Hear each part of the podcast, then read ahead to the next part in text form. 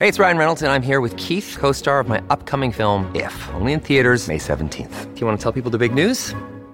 All right, I'll do it. Sign up now and you'll get unlimited for $15 a month and six months of Paramount Plus Essential Plan on us. Mintmobile.com slash switch. Upfront payment of $45 equivalent to $15 per month. Unlimited over 40 gigabytes per month. Face lower speeds. Videos at 480p. Active Mint customers by 531.24 get six months of Paramount Plus Essential Plan. Auto renews after six months. Offer ends May 31st, 2024. Separate Paramount Plus registration required. Terms and conditions apply if rated PG.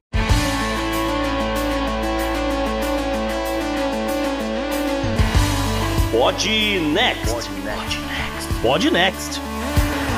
Fala galera, estamos aqui para o episódio 146 do Pod Next. Tô eu, JP, e acabei de destravar uma algema que estava me prendendo aqui na cadeira. Salve 20, salve JP, aqui é Gustavo Rebelo e eu quero meu dinheiro de volta, viu? Porque prometeram um show aí, não aconteceu nada, tô decepcionado, não Tá rolou. certo. A gente hoje aqui vai dar uma passeada pelo que está acontecendo em termos legais com um certo ex-presidente dos Estados Unidos. Então, para isso, Gustavo, não vamos perder muito tempo não, né? Vamos logo. Bora pro programa, JP. No Pod Next dessa semana, nossos hosts bateram um papo sobre os principais crimes que o ex-presidente Donald Trump é acusado e quais ele tem mais chance de terminar preso. Demais destaques ficam por conta de Macron na França, o maior banco do mundo caindo em golpe do Zap. A volta de Vitor Mendonça na coluna de economia falando sobre juros, Banco Central e a moeda digital nacional. Fungo do uísque preocupa pessoas no meio ambiente. Além, é claro, da agenda da semana e da dica cultural. Ouvintes que assinam o Podnext Confidencial ainda terão acesso a dados da Fórmula 1. Tem mais eleições no follow-up. Possíveis novidades para quem pensa em emagrecer no Good Vibes. E o lago na África que deixa tudo que toca sua água petrificado. Cruz credo, que medo. E aí, bora pro programa?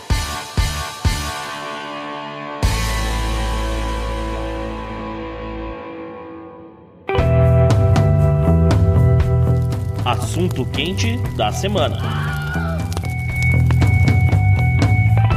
Gustavo, eu queria começar o seguinte: quantas semanas seguintes a gente vai ouvir, ao melhor estilo antagonista, Trump preso na terça-feira? Boa pergunta, JP, porque me prometeram, né? Terça-feira realmente teve lá uma movimentação, a galera armou barricada, não apareceu muita gente, porque isso foi até meio engraçado, porque circulava nos Telegram e nos canais, vamos dizer assim, onde essa galera apoiadora do Trump geralmente está de olho, dizendo: olha, cuidado, que vai ter gente do FBI lá, vai prender vocês, não sei o quê. Falaram pra galera tomar cuidado também nas redes sociais, ver lá o que, que você vai postar, etc. E, então, no final das contas, micou. Eu acho, né, que porque, porque o Trump tinha pedido um apoio geral, assim, da galera. Ah, vamos protestar se eu for preso, hein, tal, não sei o quê, mas Pô, mas ele não tá conseguindo levar a galera nem pros comícios dele, pra aqueles rallies direito, tão micando, vai, a galera vai ficar lá no meio da rua. É, os comícios não tá micando, não, mas assim, o protesto micou. Teve uma galera que tá sempre ali presente, ali em volta de Mar-a-Lago e tal, mas é a galera de sempre. Então a parada é o seguinte: a gente vai entender o que que tá acontecendo com o Donald Trump em termos legais. Né? Quais são os processos que estão correndo? Por que, que ele está se sentindo tão ameaçado nesse momento Uhum. em específico? E qual podem ser aí as reais consequências da parada? E assim, fazendo aqui a pauta para esse programa, a gente sabe que, ou a gente ficou sabendo que pelo menos 1.300 processos correm em justiça contra ou a favor ao senhor Donald Trump. Metade, aparentemente, ele ganhou, a outra metade teve acordo, não Tá teve recorrendo. acordo, tá recorrendo, não sei o que, não sei o que lá. 130 realmente são dores de cabeça para ele, mas a gente selecionou aqui mais ou menos uns 5 é que, é que dois são muito próximos, né? Então são, seriam mais ou Uhum. menos quatro. Que realmente pode acontecer alguma coisa, né? Vamos dizer assim. né? E o primeiro dele, JP, é o tal processo de Nova York. né? Ou os processos em Nova York. Esse é o risco iminente. É o que está mais avançado, vamos dizer, nas instâncias, chame lá como queira, né? Esse é o mais preocupante, né? Não é o mais avançado. O mais avançado a gente vai falar no final, que já concluiu tudo, ele parou. Entendeu? É, foi isso que Uhum. aconteceu, mas depois a gente fala disso. O de Nova York é o mais iminente, realmente, de acontecer alguma coisa, como você falou, que é o caso relacionado aqui a promotores de Nova York, né, que estão aí investigando questões ligadas a pagamentos suspeitos feitos ah, em nome de Trump para Stormy Daniels, ela que é a ex-estrela aí de, de filmes adultos, que veio Uhum. a público em 2018 aí com alegações de que ela teve um caso, né, com Donald Trump. Uhum. Trump obviamente nega que tenha ocorrido qualquer coisa com Stormy Daniels, mas é, não é isso bem que tá em jogo. Tá. É lógico, até porque isso não é crime. Depende do estado. em Las Vegas não seria nada. Em Nova York também não. Em Nova York não seria crime. Na Flórida seria crime. É o que eu falei, depende muito É. do estado. Mas no geral não dá em nada aqui a situação. Uhum. Mas o que acontece é que o time da Procuradora-Geral de Nova York, a Letitia James, está conduzindo uma investigação civil Uhum. que não pode resultar em acusações criminais de imediato, tá? Ela pode fazer uma investigação, perguntar para as pessoas se elas acham que isso é crime e aí levar para um tribunal. Uhum. E passou, né, no- nos últimos anos, aí, investigando se as empresas do Trump cometeram fraudes fiscais ao longo de várias décadas, assim por diante. É um trabalho do cão. Uhum. A investigação criminal sobre a organização Trump já rendeu algumas condenações, tá? Sim. A empresa foi considerada culpada em dezembro passado por fraude e falsificação de registros comerciais e acabou sendo multada em 1 milhão e 600 mil dólares. Aham. Um senhor chamado Allen Weissenberg, que é diretor financeiro da organização, ou era pelo menos diretor financeiro da organização, foi condenado a cinco meses de prisão em janeiro desse ano. Tem um dos filhos dele que tem enrolado com isso também. não é? Sim, to- não, a família inteira A família inteira, mas um, um específico está mais avançado também. Coisa, do- acho que o Eric e tal. Pode ser. De qualquer forma, um desses casos aqui de investigação vai a julgamento de fato no dia 2 de outubro, tá? Uhum. Inclusive, né, Donald Trump aqui é réu nesse caso, junto com a família dele. Por conta justamente de ter inflado um pouco os números da fortuna pessoal dele aqui nesse caso. E Letitia James também tá de olho aí num, no paradeiro de 250 milhões de dólares, que não deveria, né? Uhum. Por, por que ela diz que é inflado? É porque tem 250 milhões que de repente sumiram, ninguém sabe onde é que foi parar. Ela tá tentando achar esse dinheiro e seria um, uma forma, né? O que, que tá em jogo aqui seria uma forma de tirar toda a família Trump, né? De forma. Você tá impedida a realizar negócios no estado de Nova York. Então, essa parte fiscal da vida das empresas dele, isso está em jogo. Isso provavelmente vai dar numa multa, né? Num, em alguma coisa aí. É, mas aí é que, como eu falei, o grande prêmio dela não seria só uma multa. O grande objetivo dela é falar, cara, você é muito corrupto, você não presta, você tá banido de realizar negócios. Você não pode abrir empresa, não Isso. pode fazer coisa do Você tem gênero que assim. fechar suas empresas aqui. Mas esse caso em específico não é o que pode levá-lo para cadeia. Sim. É uma outra investigação relacionada também do time da Letitia James. É porque isso é um pouco confuso, né? Porque a mesma promotora tá avaliando mais de um caso, né? É, porque é, é muita coisa. Pô, É. são, são décadas, né? Analisando aqui, como eu falei. Então tem um time grande. E a investigação criminal, que é a que estava em jogo essa semana, etc., ela é conduzida justamente pelo procurador do distrito de Manhattan, o Alvin Bragg. Uhum. E ele tá aí analisando, como eu falei, questões similares, né? Nesse caso aqui, o Bragg convocou o que chama nos Estados Unidos de Grand Jury. Uhum. Seria literalmente o grande júri. Não tem exatamente o equivalente a direito, acho que no Brasil e vários outros países. Então, eu acho que a gente tem que explicar um pouco isso. É porque é um conceito bem daqui, né? Sim, é uma coisa muito do direito do americano. Não sei se outros países copiam. Mas é o seguinte: no Brasil, júri só existe para caso de homicídio. Uhum. Tá? Pra qualquer outro caso, você senta com o juiz, com o desembargador, o que quer que seja, e a conversa rola ali na, na- naquele tribunal, sem a presença de júri popular, tá? Sim. Agora, nos Estados Unidos existem dois tipos de júri. Existe o Grand Jury, né, que seria o grande júri, como eu falei, e existe o Trial Jury, que é um número menor de jurados e tal. Uhum. Eu vou explicar também a diferença entre esses dois. É o seguinte, o Grand Jury, né, ele é um, é um júri composto por 23 pessoas que tem a função aí de ajudar a esclarecer, junto a um promotor, se ele deve ir adiante apresentando acusações contra um determinado suspeito por conta de um crime. Uhum. Então, o procurador, ele vai apresentar um número muito maior de evidências do que num tribunal de fato. E, inclusive, que esses 23 jurados, não tem limite, assim, de quantas perguntas eles podem fazer. Eles não precisam fazer uma pergunta do grupo inteiro. Entendeu? Cada um pode fazer uma, interrogar ali, tentar encontrar alguma coisa. Uhum. Pra determinar se alguma coisa é ou não crime. E no final das contas, esses jurados votam se existe crime ou não. Ele vota se existe o crime ou não, mas não é dali que vai sair a sentença. Não, então, dali pra frente fala, olha, o grand jury afirma que existe um caso aqui de crime e eu vou levar esse caso pra um juiz de fato. É, pois é, é só um, é um pré-processo, né? É um pré-processo, mas se o grand jury já te condenar, você já tá ferrado, entendeu? É, é- é conversar com o juiz, explicar o caso pro juiz e esperar a sentença. E ver se o juiz te, te, te ameniza aí a coisa. né? Exatamente. É, você, já, você já tá Uhum. ferrado. Porque não tem advogado. Não tem advogado. Você vê que não, não existe réu, né? Não existe réu, não existe advogado de defesa. É só você, o promotor, analisando se existe crime ou não, tá? Mas então, é um pré-processo, mas é um pré-processo que dá uma confiança maior E. ao caso, né? Com A certeza. parada é essa. É que o, o caso, quando passa por um grande júri, né, e vai à frente, é que, cara, é muito difícil de não ter dado ruim, assim, né? Sim. É porque a coisa é muito palpável, né? A acusação. Sim.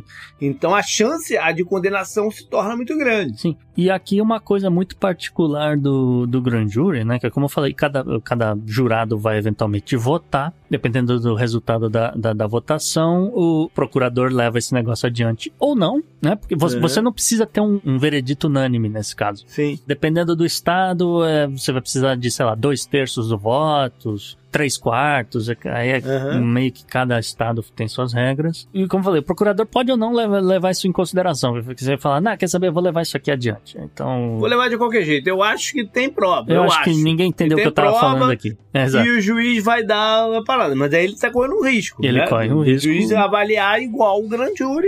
É, e, pronto. e pode ainda dar Sentou. esporro nele. Ele fala, Pô, você É. tá me fazendo perder tempo, é só isso aqui que você tinha, né? Então é, É. por aí. É. Enfim, esse é o Grand Jury. Aí o Trial Jury é aquela coisa de filme, de seriado, que acho que todo mundo já viu alguma vez, né? É, o matou, não matou, né? Aquela coisa. Isso, né? Então você tem ali um número menor de júris, geralmente entre as 6 e 12 pessoas. Uhum. O procedimento é extremamente rigoroso, extremamente controlado pelo juiz, né? Então, diferença, de novo, né? O, o procurador com o grand jury faz o que ele quiser. Né? Aqui, ele tem que fazer o que o juiz permitir. Cada parte de um, de um julgado tem direito a um advogado, né? Aquela coisa. Ao contrário do grand jury, um júri de tribunal geralmente não tem voz sobre quais evidências eles ah, podem ver, né? Então, como eu falei, você pode fazer pergunta, dependendo da pergunta que, que você tem lá no grand jury, o promotor tem que ir atrás buscar aquela outra informação para você. né? Então, aqui não, aqui é o seguinte, é isso aqui. É só escuta. É só, Só escuta. escuta. Exatamente. É. Fica, fica aquela cara, aquele semblante ali meio de que tenta, tenta fazer um semblante de neutralidade ali, né? Exatamente. Tá aqui, E tá. aí aquela coisa, né? Um, lado vai apresentar algumas evidências, outro lado as- as outras. O, o- o júri decide ah, quais evidências são mais confiáveis e, eh, eventualmente, eles têm que dar um veredito. E na maioria dos estados, esse veredito tem que ser unânime. O que pode Uhum. mudar é uma outra coisa com relação a homicídio, que, que pode levar ou não à pena de morte. Não vem, não vem ao caso aqui ficar falando sobre isso. Então, o que me gera uma curiosidade aqui agora é sobre a composição do grande júri. Hum. De, de quem são essas pessoas? É o mesmo? É aquela mesma para tu recebe a carta na tua casa de júri duro e você tem que ir lá se apresentar? É igualzinho? Porque me parece uma coisa mais técnica, né? O grande júri. É, poderia ser, mas não é. É, é realmente é o mesmo pool, tá? É o mesmo pool de pessoas que podem ser jurados num tribunal de fato. Elas podem estar aparecendo nesse grand jury. É, é que depende do interesse da pessoa também. Ah, isso aqui não. Ah, a gente vai fazer um caso aqui assim, assado. O cara vai olhar pra isso daí e vai falar: hum, não quero saber desse negócio, não sei quem é essa pessoa. Porque pensa bem, um caso bem técnico aí de contabilidade e tal. O que, que adianta aí o, é. o, o camarada lá que é motorista de caminhão de combustível? Entendeu?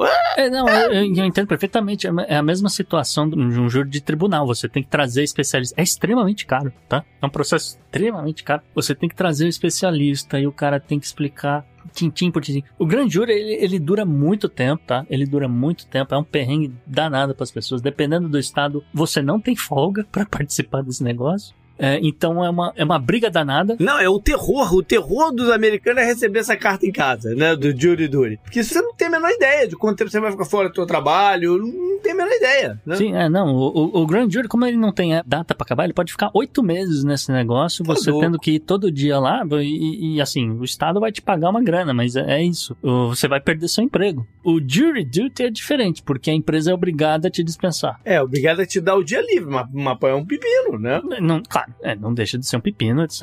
E, e não- você não pode ser demitido por causa disso. O Grand Jury Uhum. não tem o que fazer. né? Então, é, falando tudo isso por quê? Porque tem oito meses que o Grand Jury aí do, do Alvin Bragg tá se reunindo. A galera tá vendo tudo que é provas e evidências e testemunhos possíveis. Apesar de que realmente testemunha eh, só teve o ex-advogado do Trump, o Michael Cohen. Que é o seguinte, né? O que o Alvin Bragg está tentando fazer entender é se houve ou não crime quando as organizações Trump declararam que 130 mil dólares pagos a esse ex-advogado, né, o Michael Cohen, foram declarados como uma despesa de não pagamento de advogado, o que para Uhum. efeitos de declaração tributária nos Estados Unidos tem ah, algumas vantagens fiscais, vamos dizer assim. Né? Agora, eles querem saber se isso foi um erro contábil ou se houve malícia nessa, nesse erro de contabilidade. Se o júri votar que houve malícia, JP, então é, isso seria aí um crime considerado leve de falsificação de Uhum. documentos, o que renderia normalmente uma multa. Mas, ah, o cara fez uma cagada aí na hora de preencher a declaração de imposto, É, mas uma cagada Sim, intencional. né? Intencional, né? Não, não- vamos dizer assim, intencional. São 3- 130 mil dólares que ele vai abater do imposto, né? Aquela coisa. Aí o cara fala: não, houve malícia.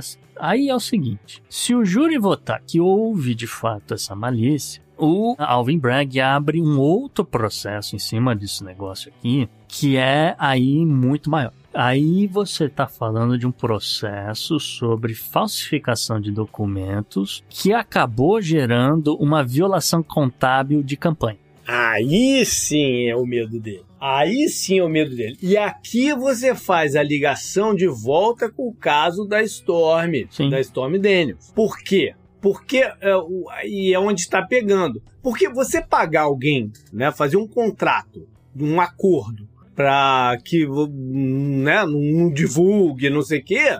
Isso é, pô, é corriqueira, feijão com arroz. Do- do- Ah, Isso Estados Unidos é Toda segunda-feira. hora. Segunda-feira. Não, toda hora. Isso daí.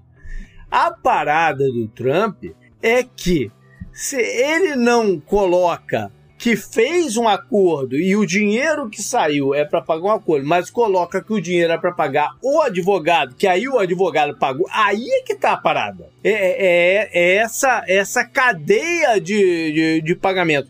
Porque a gente tem que lembrar que ele estava em campanha quando isso aconteceu. Isso. Né? Isso. E aí tem um, tem um nuance aqui da coisa, né? Ahn, porque se ele usou um dinheiro enquanto estava em campanha, né, de forma maliciosa, que era para não aparecer, né, para ninguém desconfiar do que estava sendo do que estava rolando, tá? Se esse dinheiro configura como uma doação de campanha da empresa dele para o candidato Donald Trump. Pois é. Pois é. Por isso que é complicado. Que aí não, aí não entrou na conta da campanha. Exato. Porque você tem que declarar tudo que você gasta na campanha de quem você recebeu. Sim. E aí é um problema muito sério, né? O, o caso é criminal por conta desse, desse imbróglio da, da declaração de imposto da empresa.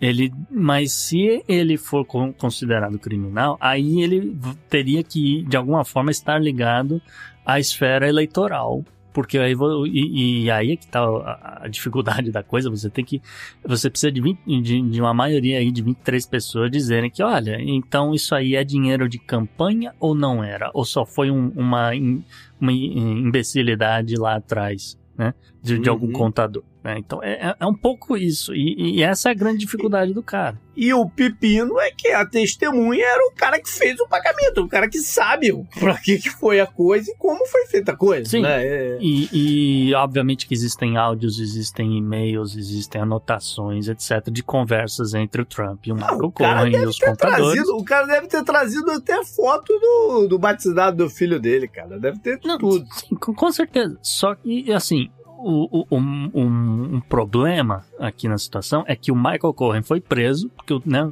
Trump jogou ele pra baixo do ônibus, né? Na expressão em É. inglês, under the bus. É, porque né, ele foi preso porque realmente ele tinha outros problemas com outras fraudes em outros casos. Sim. Né, e aí acabou realmente sendo preso. Só que é, é, é, seria uma forma de, de, de vingança pessoal. Então, é, uma das dificuldades. E colaborar, né? Quando você colabora para um caso, você geralmente tem benefícios de, de redução da tua pena, de fazer. Não, É, não, não, é, não é exatamente o caso aqui. É realmente é, é, é, o, o Michael Cohen não ganha nada para fazer isso. nada. É, Aparentemente. Só, é só Não- a satisfação pessoal É mesmo. satisfação pessoal. E aí é um problema, porque a galera tá falando, ah, eu não sei se essa única testemunha tá mentindo ou não, e se tá fazendo isso só por vingança ou não. Agora, uma informação que saiu hoje, né, dia da gravação, é que entre essas milhares de evidências que, que né, teriam sido faladas, etc., o Alvin Bragg não teria mostrado algumas evidências, ah, sei lá, tinha 100 mil documentos de tal coisa, ele só apresentou Uhum. as 100 páginas mais relevantes. Aí Uhum. alguém, algum dos jurados falou, pô, mas se tem 100 mil páginas, eu queria ler as 100 mil páginas. eu tô exagerando nos números, claro, tá? Esse não quer voltar pro trabalho mesmo, né? Talvez, ou, ou, tenha, é, ou é muito amor ao Trump, eu não sei, cara, pode, ter, pode ser mil coisas aqui. Esse, porra, meu chefe é muito filho da puta. Deixa eu ficar mais três meses aqui. É, pois é. Eu tô desempregado mesmo. Quem que, quem que não são mais três meses aqui de ganhando dinheiro do estádio de Nova York? Mas assim, por conta do Alvin Bragg não ter apresentado, pelo menos até o que tem circulado aí, não sei se, o quanto que isso é verdade, por ele não ter apresentado completamente todos esses documentos, tem advogado do Trump batendo na porta de juiz dizendo "Ó, isso é erro procedural. Joga Hum. fora o caso. E se isso realmente aconteceu, ele- eles não estão tão errados, tá? Aí a gente vai começar a chamar de Alvin Moro Bragg. É, É? Exatamente.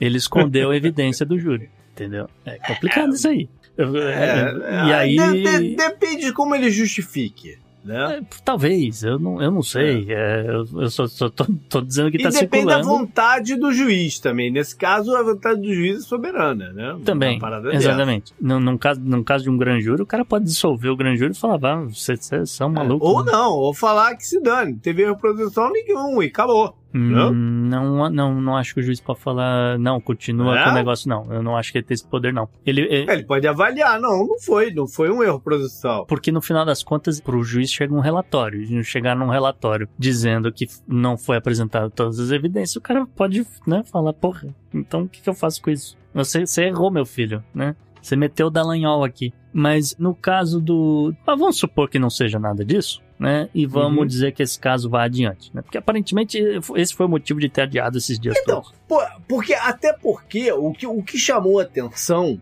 é que eu brinquei lá no começo. Não foi o antagonista que mandou o, o Trump vai ser preso na terça-feira. Foi o próprio Trump que falou vou ser preso na terça-feira. Sim, Né? E, e isso tem uma diferença muito grande.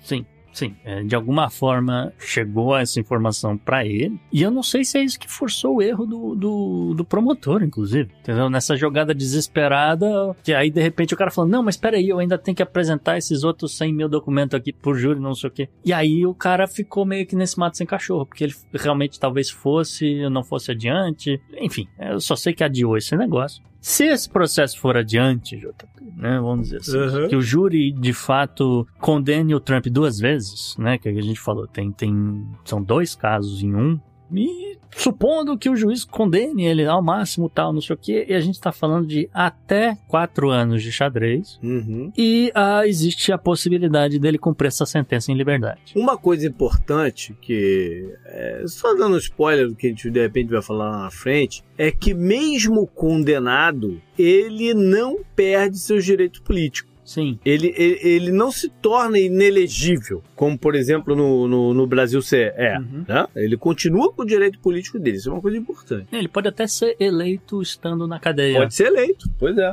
O que, sabe o que é mais louco? É que assim, ele pode sair candidato, ele pode ser eleito. A única coisa que ele não pode fazer é votar nele mesmo. Porque preso nos Estados Unidos não tem direito a voto. É, menos um voto. Agora vamos seguir adiante, JP. Tem outros casos aqui que podem ou não dar em alguma coisa, mas são os principais casos, vamos dizer assim. Né? Uhum. A gente tem primeiro o caso de Mar-a-Lago, né? O Departamento de Justiça, aí agora a gente está falando de esfera federal, está investigando aí a remoção de documentos do, Ah, do governo na Casa Branca. aí, isso, isso. Eu pensei que quando você, você começou a falar Mar-a-Lago, eu pensei que você ia falar, porque eu acho que também tá rolando isso, do negócio de é, encontros e visitas fora do recorde presidencial. Como ele usava Mar-a-Lago como residência dele, Uhum. em vários momentos. Tá rolando isso também, não tá? De que ele encontrava com pessoas lá sem estarem dentro do, da agenda oficial do, do, do presidente. Tem Que também é um pepino. Tem, é um pepino, mas não é um pepino tão grande quanto a, a- o lance dos documentos Uhum. secretos, que a gente já né, fez um programa inteiro falando sobre isso, porque foi um tal de todo, ter documentos secretos em todos os lugares, até aí na tua mesa, né? mas, ah, mas assim, os investigadores estão avaliando como esses documentos foram armazenados, quem poderia ter acesso a eles, e aí acho que entra um pouco essa coisa de você estar encontrando ou não com pessoas fora da agenda. Uhum. Então, só para lembrar de novo as pessoas, né? Foram encontrados em agosto de 2022 11 mil documentos ah, que acabaram sendo apreendidos lá da, da- do resort de Mar-a-Lago. Pelo menos ah, 100 desses documentos eram de fato considerados sigilosos. Alguns deles ah, considerados ultra secretos. Uhum. Obviamente que o conteúdo a gente não sabe para julgar o que, que é, o que, que deixa de ser Uhum. etc. Já, já, já falamos disso aqui mil vezes. E o Departamento de Justiça tá nessa aí, querendo saber se o Trump pode ter violado a lei de espionagem ao manter essas informações de segurança Uhum. nacional no local que não é exatamente seguro e, de alguma forma, essas informações poderiam cair em mãos erradas e serem usadas para prejudicar os Estados Unidos. Sim. Os promotores também estão analisando, e aqui acho que é o que pega um pouco mais até do que essa coisa da agenda, JP, questões ligadas à obstrução de justiça, né, Uhum. que realmente. ah, As imagens são claras, né? Como diria o Arnaldo. é, não, eu, eu, eu diria até mais que isso. milhares de tentativas de barrar a galera de ir até lá Mar-a-Lago retirar os documentos e, le- e levarem de volta Uhum. né, pra, pra Casa Branca e tal. Então é, teve realmente muita luta judicial. Não, é, não, não, não tá difícil provar que houve obstrução. Acho que esse que é o ponto. A gente só não Uhum. sabe se, se justifica de alguma forma ou não esse negócio. E, e é isso que tá meio aí emperrado porque que ele não, não sofreu indiciamento ou nada por enquanto. O caso está nas mãos de um, vamos dizer, um procurador independente, né, um conselheiro especial, que está lá para supervisionar todas essas investigações criminais com relação aos documentos, né, um sujeito chamado Jack Smith. E tá aí, é ele que está conduzindo essas investigações, etc. E ainda não entregou o relatório aí com as últimas análises para decidir se vai adiante ou não com acusações, tá certo? Tá certo. Próximo. Próximo JP tem com relação ao caso de 6 de janeiro de 2021. Ah, CPI, tem um monte de coisa aí rolando. Isso. É. Então, né, lembrando as pessoas, 6 de janeiro de 2021 foi quando uma multidão de apoiadores entraram lá no, no prédio do Capitólio, alguns armados, alguns... Alguns com chifre na cabeça. É, então, é, tem um pouco de tudo ali. Aquela, aquela pataguada extrema, Sim. né? Mas com muitas é, ramificações. Isso, né? Então teve aí um comitê do Congresso que ficou 18 meses analisando as ações do Trump, realizaram uma série de audiências, muitas delas foram televisionadas, ficaram Uhum. expondo o caso, ficaram fritando o Trump e, e a galera em volta dele. Após várias audiências, o comitê de fato acusou Trump de incitar a insurreição e outros crimes. Uhum. E o Departamento de Justiça está também fazendo uma, uma investigação separada. Claro que pode usar um pouco da, da evidência do que rolou lá na, na CPIs, mas ele está fazendo uma investigação totalmente separada sobre esses esforços aí de tentarem anular a, a eleição. Uhum. Mas ninguém sabe nada. Ninguém sabe nada em quantas anda, em que pé tá, o que quer que seja. Nem num lugar nem no outro, né? Porque também tá travado no Congresso. No Congresso entregou o relatório e fecharam a comissão, quando mudou o Congresso. Mas e aí? E vai pra onde agora? Não vai pra lugar nenhum. Eles entregam o relatório pro Departamento de Justiça. O Departamento de Justiça decide o que, que vai fazer ou não com aquilo. Mas então, mas não, mas não decidiram. Né? Que tá, não tá, não tá decidido o que, que vai fazer. Porque são dois aspectos diferentes da coisa. O que eles entregaram e, e a correlação, e o outro que está investigando se a, a parte de anulação da eleição, né? Não, é porque a ideia era interromper. Você vai.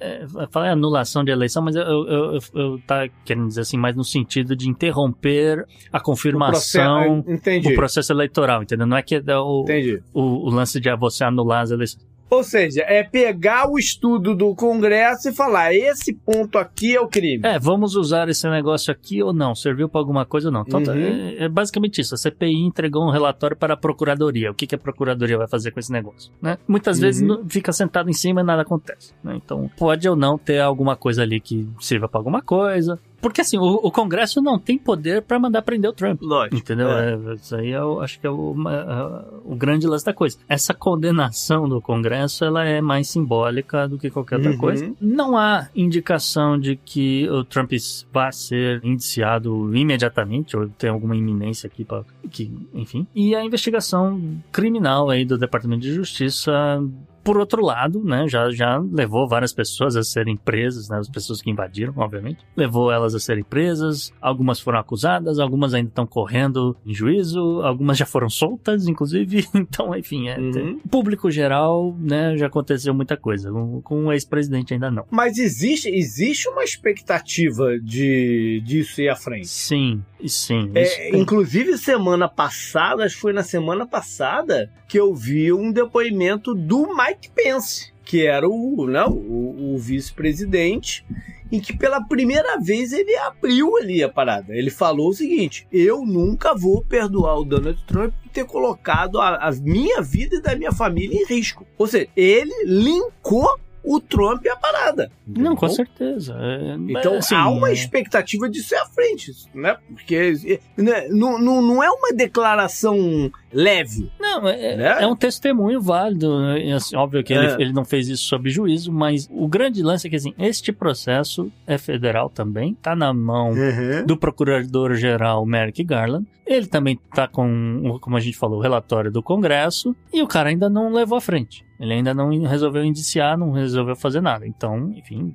deve ter algum motivo pra isso. né? Agora eu fiquei curioso, Gustavo, por que você deixou por último o caso da Georgia? Particularmente é porque eu acho que esse aqui vai dar pro Pino. Esse aqui é o que eu acho que vão pegar ele, tá bom?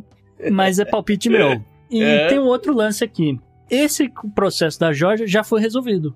Então vamos, vamos explicar o que, que, que rolou aqui na Georgia, tá? Promotores do estado, né, passaram aí oito meses investigando essas, as tentativas, né, de, de reverter a derrota apertada do Trump no estado nas eleições de 2020. Uhum. A investigação criminal foi aberta após a divulgação do, daquele telefonema, talvez as pessoas se lembrem, talvez não, durante a madrugada que o, o- o Trump telefonou para a autoridade eleitoral do estado, né, dia 2 de janeiro Sim. de 2021. E o Trump disse, né, aspas para ele, eu só quero encontrar 11.780 votos. Fecha aspas Uhum. nesse telefonema aí que ele fez pro então secretário de Estado, o republicano Brad Raffensperger, justamente quando o Trump tava dizendo aí o quantos, quantas cédulas ele precisava aí pra pra dar a vitória. É bom reforçar que esse sujeito é republicano. Sim, né? Isso é bom reforçar, porque ele é republicano e ficou chocado com a, com a ligação. né? ficou chocado com a ligação, ele repassou as informações, inclusive, pro governador Brian Kemp, e o Brian Kemp falou, cara, se você achar votos é uma coisa, você não vai parar tudo que você tá fazendo pra procurar esse negócio, entendeu? Porque como o cara fala, olha, você tem aqui todos os condados, todo mundo entregou o que tinha que entregar? Entregou. Então acabou. Isso acabou seu trabalho, né? Foi mais ou menos isso que o Brian falou. Você não vai ficar caçando voto aleatoriamente, né? E é esse que é o problema, porque pra isso aqui virar crime é, é, é facinho. Ah, até porque o eu quero encontrar 11.780 fotos é uma forma velada de dizer, pô, né? Dá um É, jeito. Fabrica aí. Fabrica né? e. É, pois é. E aí, o que, que o estado da Georgia fez, JP? Formou um grand jury. Hum? Ah, o grande olho de novo. Grand jury de novo, 26 pessoas. E foram lá investigar, procurar né, as evidências do, do- de como é que foi essa ligação, o que que o Trump fez ou deixou de fazer, o que que o governador Brian Kemp fez ou deixou de fazer, o que que o Brad Raffensperger fez ou deixou de fazer, né? Apresentou isso tudo aí pro júri, o júri votou, o júri, né, saiu disso daí um Uhum. relatório final, e o relatório final está lacrado e sob sigilo, tá na mão do governador, Uhum. na situação. O, o grand jury não tinha, nesse caso aqui, poder de indiciamento, porque não, não era um caso né, buscando provas criminais, de fato, né? É diferente da, da, da situação de Nova York. Eles só estão olhando Uhum. o que, que foi esse caso, o que, que foi essa investigação. né, houve alguma coisa ou não, e aí no final o que, que eles fazem é recomendar: olha, acho que de fato teve um crime aqui ou não. Ou seja, ainda não foi pro juiz, né? Isso. Teve a recomendação do grand jury Isso. e ainda não foi alocado para um juiz falar, beleza, vamos marcar aqui E vamos abrir e vamos ver o que, que a galera acha. É, e aí eu. É, exatamente. Então tá na mão do procurador do estado da Georgia, que também é republicano. E aí, né, entre os, os crimes potenciais investigados aqui, né, tem, por exemplo, solicitação de fraude eleitoral, o mais óbvio. Uhum. né, eu quero que você encontre né, os votos. Possíveis declarações falsas de funcionários do governo. E possível crime de extorsão, JP. Uhum. Isso dá cana também. Ou seja, a gente falou aqui quatro casos diferentes, em quatro estágios, né? Uhum. E, e- e que consequências pode ter. Agora a gente tem que tirar uma dúvida da galera, que é o seguinte: esse caso o último aí, a investigação da Georgia. Uhum. Tem o caso de investigação do estado de Nova York. Tem o caso federal. Dois casos federais. dois casos federais. Se ele for preso, ele vai preso aonde? Quem é, é quem mete a mão primeiro? Isso. É, se, se Nova York condenar primeiro, ele vai preso em Nova York. E, eventualmente, o estado da Georgia... Ou seja, é uma corrida pra prender ele agora, é isso? Mais ou menos, é. Eu sei que o estado da Georgia, se levar adiante, se ele for condenado, etc, etc, poderia pedir a extradição e falar, olha, depois que ele completar aí tantos anos em Nova York, ele tem que ficar mais um tanto tempo de preso aqui na Georgia. Entende? No caso Uhum. federal, o caso federal pode dizer, não, o crime aqui a nível federal é muito maior do que esses dois casos, eu vou levar isso em consideração e eu vou dar uma sentença maior pra ele, mas eu quero que ele fique num presídio de segurança federal, assim assado em tal lugar. Que pode ser Nova York, de repente, né? Que Uhum. tem, tem presídio federal lá, né? Aham. A outra dúvida, o que, que é esse negócio de extradição? Porque Ah, isso é confuso, né? Porque quando a gente pensa em extradição, a gente pensa, por exemplo, no caso do, sei lá, do Robinho, que está sendo acusado lá na Itália de estupro, o governo italiano pode pedir extradição pro Brasil, o Brasil pode negar ou não. Você está falando de dois países diferentes. Sim. É um, é um resquício ainda, JP. É um resquício ainda das 13 colônias, né, né, processo jurídico americano. Quando você é julgado num, num estado, você é julgado dentro dos crimes que você cometeu naquele estado. Se for, por exemplo, um crime de homicídio, entra em jogo o FBI o FBI vai dizer que ele tem autoridade federal acima do seu caso local aí, entende? É Aham. uma coisa bem de filme, mas é, mas é isso mesmo. Quando é, né? quando é- Mas e- esses casos federais entram nessa, né, nessa categoria também? Não, porque aí é o que eu falei, o cara vai dizer, ah, não, o meu crime federal é maior do que o seu crime local, então eu quero que ele fique num, numa prisão. Não, não, mas eu digo, então, mas o- nesse caso federal, com a condenação, acaba com o negócio de extradição? O só o governo vai lá, porque não é um homicídio, mas é um, é um- é- mas é um caso federal, né? Ele tem o poder de ir lá e prender o cara? Essa, essa é uma dúvida, Tem, né? tem, mas ele vai ficar preso num presídio federal naquele estado. Então o estado da Georgia tem lá a sua penitenciária federal, etc. Mas no caso, o senhor Donald Trump está sentado lá no seu hotel resort em Mar-a-Lago. Na que é Flórida. na Flórida. Uhum. E aí o governo de Nova aí o, o, o estado de Nova York emite o negócio de prisão. Isso. E aí, podem mandar a polícia lá na- descer com o camburão até, até Mar-a-Lago e levar ele? Hum, é, primeiro, o estado de Nova York vai apresentar essa queixa para o governador da Flórida. Ah, o governador da Flórida pode falar, não, isso aqui é estados, né? A gente pode ser ou não amigo, a gente pode ou não se gostar, mas realmente entendo aqui que haja crime, então eu autorizo o estado de Nova York a extraditar cidadão, etc., que cometeu o crime. aí que entra a parte engraçada Sim. da coisa.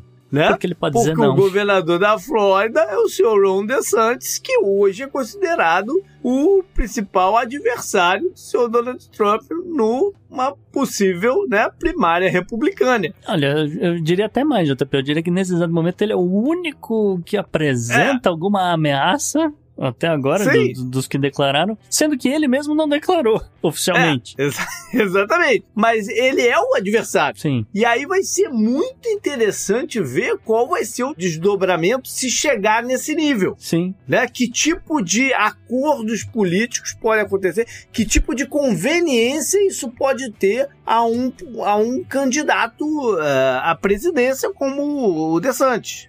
O que que interessa a ele? Prender ou não prender? Sim, e teve muito Né? dessa discussão, eh, eh, teve muita, muita, muita dessa discussão no, no- nas redes sociais nos últimos dias e, assim, discussões incríveis, de, de aprendi coisa pra caramba. Por quê? Porque o, o- o- primeiro que o, o- governador chegou e falou: Ah, eu não tenho nada com o que tá acontecendo em Nova York, eu não tenho nada com o senhor Donald Trump.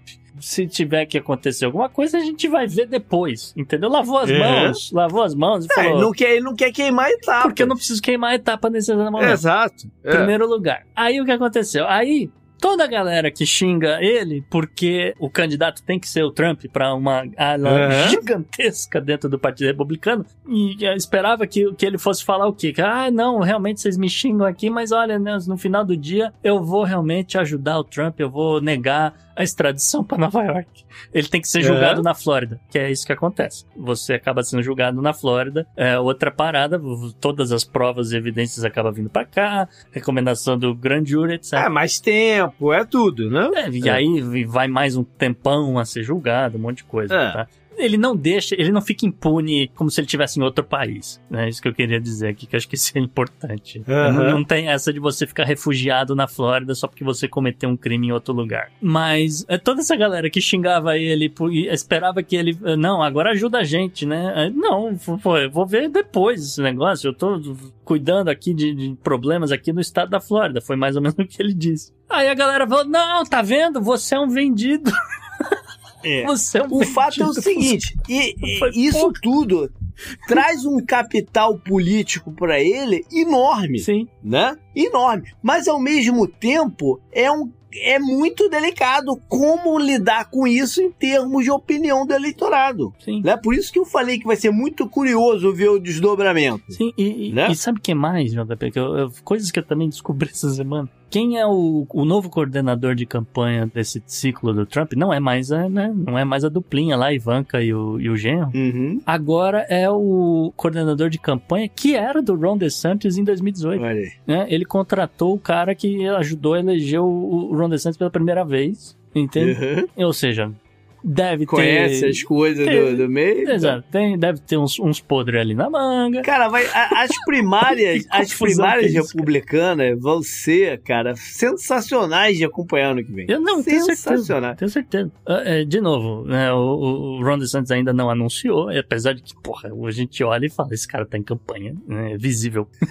é visível que tá em Lembra campanha. na, lembra na campanha de reeleição dele ano passado? Que no, no debate final, o adversário É. dele aqui no estado, que era o ex-governador Cruz, ficou perguntando: Você vai concorrer? Você vai concorrer? E ele ficava com aquela cara assim, não respondia nem sim nem não. Né? Não ficava o só olhando dizer. e rindo, olhando e rindo, olhando e rindo. É, é, É. Ficou indo e vindo.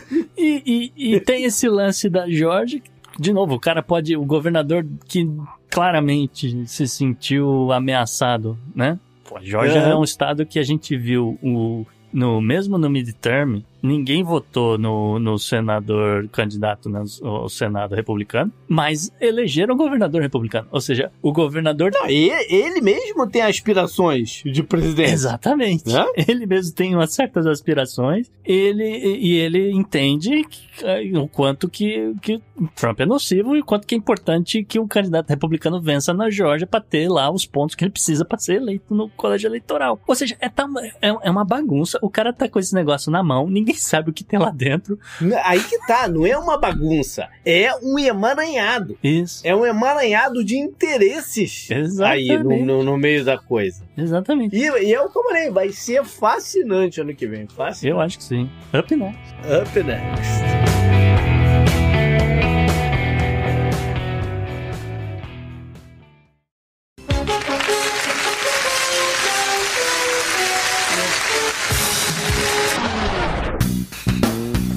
O personagem da semana, Eu tô aqui comendo foie gras. Conte aí pra gente.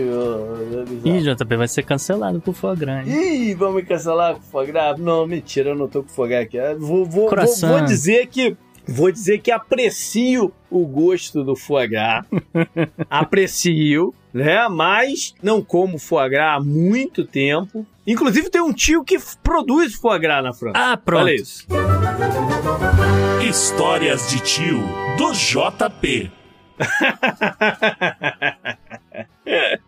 Eu, ele me contou, ele me mostrou todo o processo de como, como faz a parada.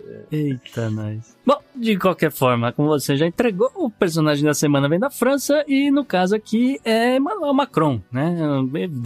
Acho que não tinha outro nome para essa semana. Principalmente aí por conta de tudo que aconteceu aí nos últimos dias, né? Macron, que nesse exato momento tem a segunda pior aprovação de líderes do G7, né? 27% de aprovação. Ele só ganha do japonês, né? o primeiro-ministro Kishida Fumio, né? Que tem 23%. E ele tá aqui porque ele sobreviveu a um voto de desconfiança, né? Uma margem aí de nove votos, extremamente apertada. E segue na luta. É, mas eu acho que vale fazer um parêntese aqui, Gustavo, porque voto de confiança geralmente a gente relaciona com o Congresso, primeiro-ministro e tal. Ele é presidente. Funcionaria como um processo de impeachment? É a correlação? É, mais ou, mais ou menos isso. mais perto, né? Do, pra gente entender, porque o voto de desconfiança a gente lembra do, do, do Reino Unido, lembra de outros Sim. lugares que o, o primeiro-ministro pode ser sacado, né? Sim. O presidente é eleito, né? Sim, exatamente. É, é, a França é tudo muito mais complicado, né, JP? Então é, todo mundo Uhum. quer ter poder.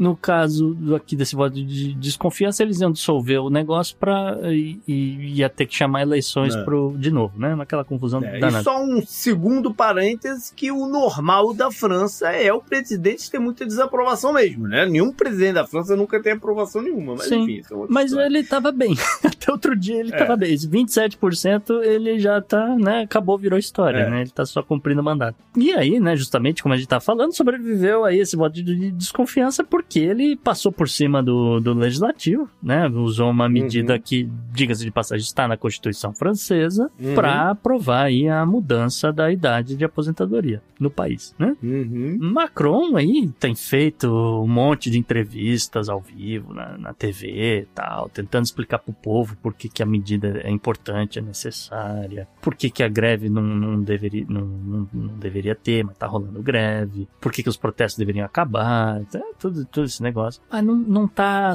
Não tá. Não tá colando, colando, não tá colando. Não tá colando, É. o país tá pegando fogo. Inclusive tem um vídeo maravilhoso, eu acho que eu vou soltar nas redes sociais. A galera tá dentro de um bistrô, tá lá jantando, o que quer que seja, É. e tá pegando fogo nos carros da rua. Você vê pela janela, cara. Ah, tá. Não, não. É, É maravilhoso. Não, não. É exatamente isso. Inclusive, deixa eu só fazer uma parte aqui. A minha chefe, essa semana passada, tava de férias e foi pra França. E aí ela contou exatamente isso. Que tava um caos, né? Uhum. Em algumas coisas. Tipo assim, é. Por exemplo, lixo, né? Que foi uma imagem que ro- rodou pra todo lado, os lixões, porque o, Ah, a sim, galera tá de coleta tá, tá em greve. Aham. Então a cidade tá um grande, um grande lixão. Toda a parte de transporte, quer dizer, quase toda a parte de transporte está paralisada, Uhum. com exceção do metrô. O metrô tá funcionando, mas é assim, milhões de pessoas para entrar em cada vagão, Nossa. sabe? Mas o que ela falou é que ao, o, o, chama, a- chamou muita atenção dela, foi que ao mesmo tempo que isso tudo tá acontecendo, cara, a cidade tá fervilhando de turistas, os restaurantes lotados. Sim. Tudo lotado, você não consegue reserva no restaurante, não consegue jantar, e ao mesmo tempo do lado tá a galera saindo na porta com a polícia. Né? É, a- a imagem que eu falei é fantástica. É, é o meme do. Ah, não tem nada acontecendo, tá pegando fogo em volta. É exatamente aquilo, cara. É fantástico. De qualquer forma, né? Macron descartou a dissolução do parlamento, né? Chamar novas eleições, descartou fazer uma mini reforma ministerial, descartou a renúncia da primeira-ministra Elizabeth Borne, né? Que Uhum. ela meio que colocou o cargo à disposição, porque ficou um climão lá no- no, Claro. no, É. no Congresso. Pra ser exato, o termo que eles chamam é Assembleia Nacional, mas a gente sabe que isso é o Congresso, né? Só pra ficar não, É. facilitar para as pessoas. Macron disse que continua tendo total confiança aí na, na primeira-ministra, mas ah, que ele, se, ele só se arrepende realmente de uma coisa, JP, que foi realmente não ter convencido as pessoas da importância dessa reforma da Previdência. Ele queria, ele queria fazer isso de que forma? De repente, fazer um quadrinho do Asterix aumentando lá a aposenta- o- né, o tempo de trabalho dos gauleses? Como é que ele queria fazer esse convencimento? Ah, sei lá, botar o Zidane, Benzema e o, e o, e o Mbappé pra falar, gente, é importante vocês trabalhar dois anos a mais. Vou botar o Paulo Guedes pra fazer um discurso. Vamos, vamos economizar trilhões. Também pode ser. Talvez um discurso escrito pelo Paulo Guedes, não sei se ia colar, mas de qualquer forma, né? Esse fracasso e a oposição generalizada ao aumento de idade da aposentadoria, que isso também, vamos combinar, vai aumentar de 62 para 64 anos, né? E esse uso aí da, dessa cláusula constitucional que, que o Macron foi, acabou usando, que foi o que levou aí a, a explosão desses protestos né, na- nas ruas aí Uhum. nos últimos dias, né, os manifestantes entrando em conflito com a polícia em diversas cidades na França, aí, como a gente já falou. Indagado pela sua popularidade, né? Se você você está preocupado com a sua popularidade, aquela coisa,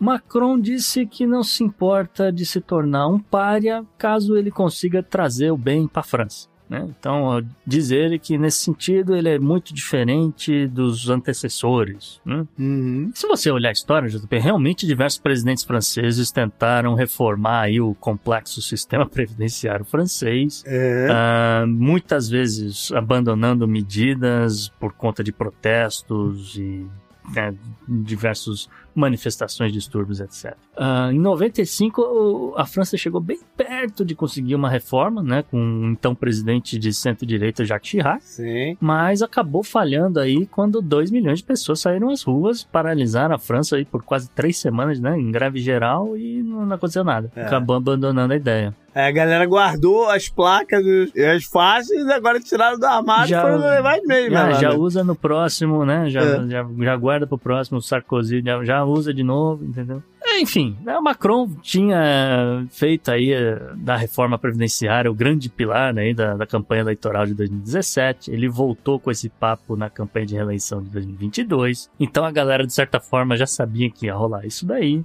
Em parte do motivo da Assembleia Nacional dele ter passado por cima dos caras veio daí, né? Veio justamente daí. Uhum. Porque a galera, porra, então não vou votar nesse cara, vou votar aqui na, na galera da Le Pen, sei lá, qualquer coisa assim. É, um- uma diferença básica é que ele já tá na sua reeleição, Sim. né? Não- Ele não tem mais a aspiração de um novo mandato. Ah, sim. Então é diferente da galera do Congresso, que tá, na, tá no corre, né? Tá no corre, É, essa é a sim. diferença. E sabe uma coisa curiosa, Gustavo? Hum. Há exatamente um ano a gente fez o programa sobre as eleições francesas. Sim. Que foi o episódio 99, que é exatamente um ano desse aqui. Olha só.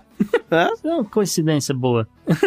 Fica a dica aí extra pra galera ouvir o 99, ver o que, que a gente acertou, o que, que a gente errou. Mas assim, eu queria encerrar essa- esse bloco aqui da personalidade dizendo que Macron não é o primeiro nem o último presidente do planeta a ter que fazer uma reforma Ah, previdenciária. Tá? É, recentemente a gente viu o Jin Waian, ele que é presidente da Academia Chinesa de Trabalho e Previdência Social, né, vulgo Seguro Social Uhum. chinês, diz que o governo Xi Jinping está estudando aí a, a melhor maneira de aumentar a idade de aposentadoria da China, que hoje é uma das menores né, idades para você se aposentar do mundo. Né? Acho que é 60 anos para homens, 55 para mulheres que forem trabalhadoras do, do, vamos dizer, colarinho branco, e 50 se for colarinho azul. Né? Acho que é mais- mais ou menos isso. O Congresso dos Estados Unidos também está aí, né, disputando questões relacionadas ao teto do, do orçamento, né, que tá, tá, tá de leve por enquanto, né, essa discussão do teto vai esquentar pra caramba, mas já tem congressistas se posicionando para aumentar a aposentadoria do país para 70 anos, JP. É, é, a verdade é a seguinte: se tá, tá planejando se aposentar, esquece. É, eu acho, que, Esquece. eu acho que ninguém vai se aposentar no final das É. Você pode parar de trabalhar que nem maluco, mas, pa- É, são duas coisas bem diferentes. mas parar né? de trabalhar completamente, acho que ninguém vai no final das contas. E assim, mesmo com esse aumento da aposentadoria da França, né, a aposentadoria da França anterior era, ela tinha uma janela gigantesca, era de 62 a 67 anos para homem e mulher, depende de quantos anos você trabalhou, aquela coisa toda. Uhum. Ah, com o aumento, a França passa a ter uma janela de 64 a 67 anos, tá? Ainda assim, né, é possível que um francês se aposente muito antes do que um alemão, do que um italiano, do que um espanhol e do que um britânico, JP. Claro.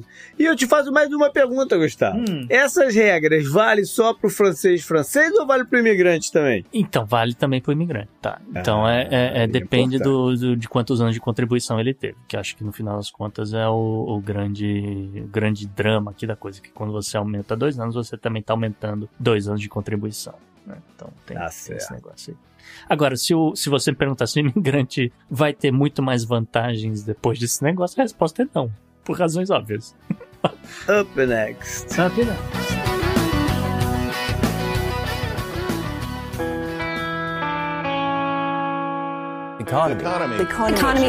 Economia mundial.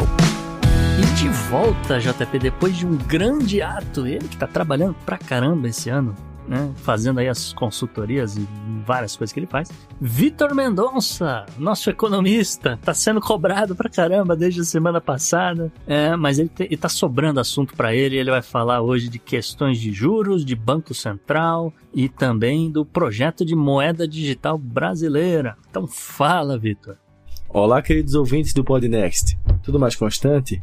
Depois de um período longo sem aparecer aqui na coluna, finalmente eu estou dando as caras para voltar com a nossa coluna econômica. E sabemos todos que a política econômica não arrefeceu e continua nos trazendo diversas notícias e discussões é, intrigantes e importantes para a nossa coluna e para a nossa sociedade. Uma dessas discussões a gente está acompanhando é a agenda conturbada que está acontecendo na política econômica nacional. Ainda avaliando, todos nós estamos ainda um pouco temerários e ansiosos com qual é a linha econômica que vai ser seguida pelo atual governo, o governo Lula. E eu digo temerários porque, independente de qual seja a sua corrente ideológica e econômica, a escolha de uma política econômica que não gere um equilíbrio institucional que permita que o governo possa tocar os seus projetos importantes nas pautas sociais, por exemplo,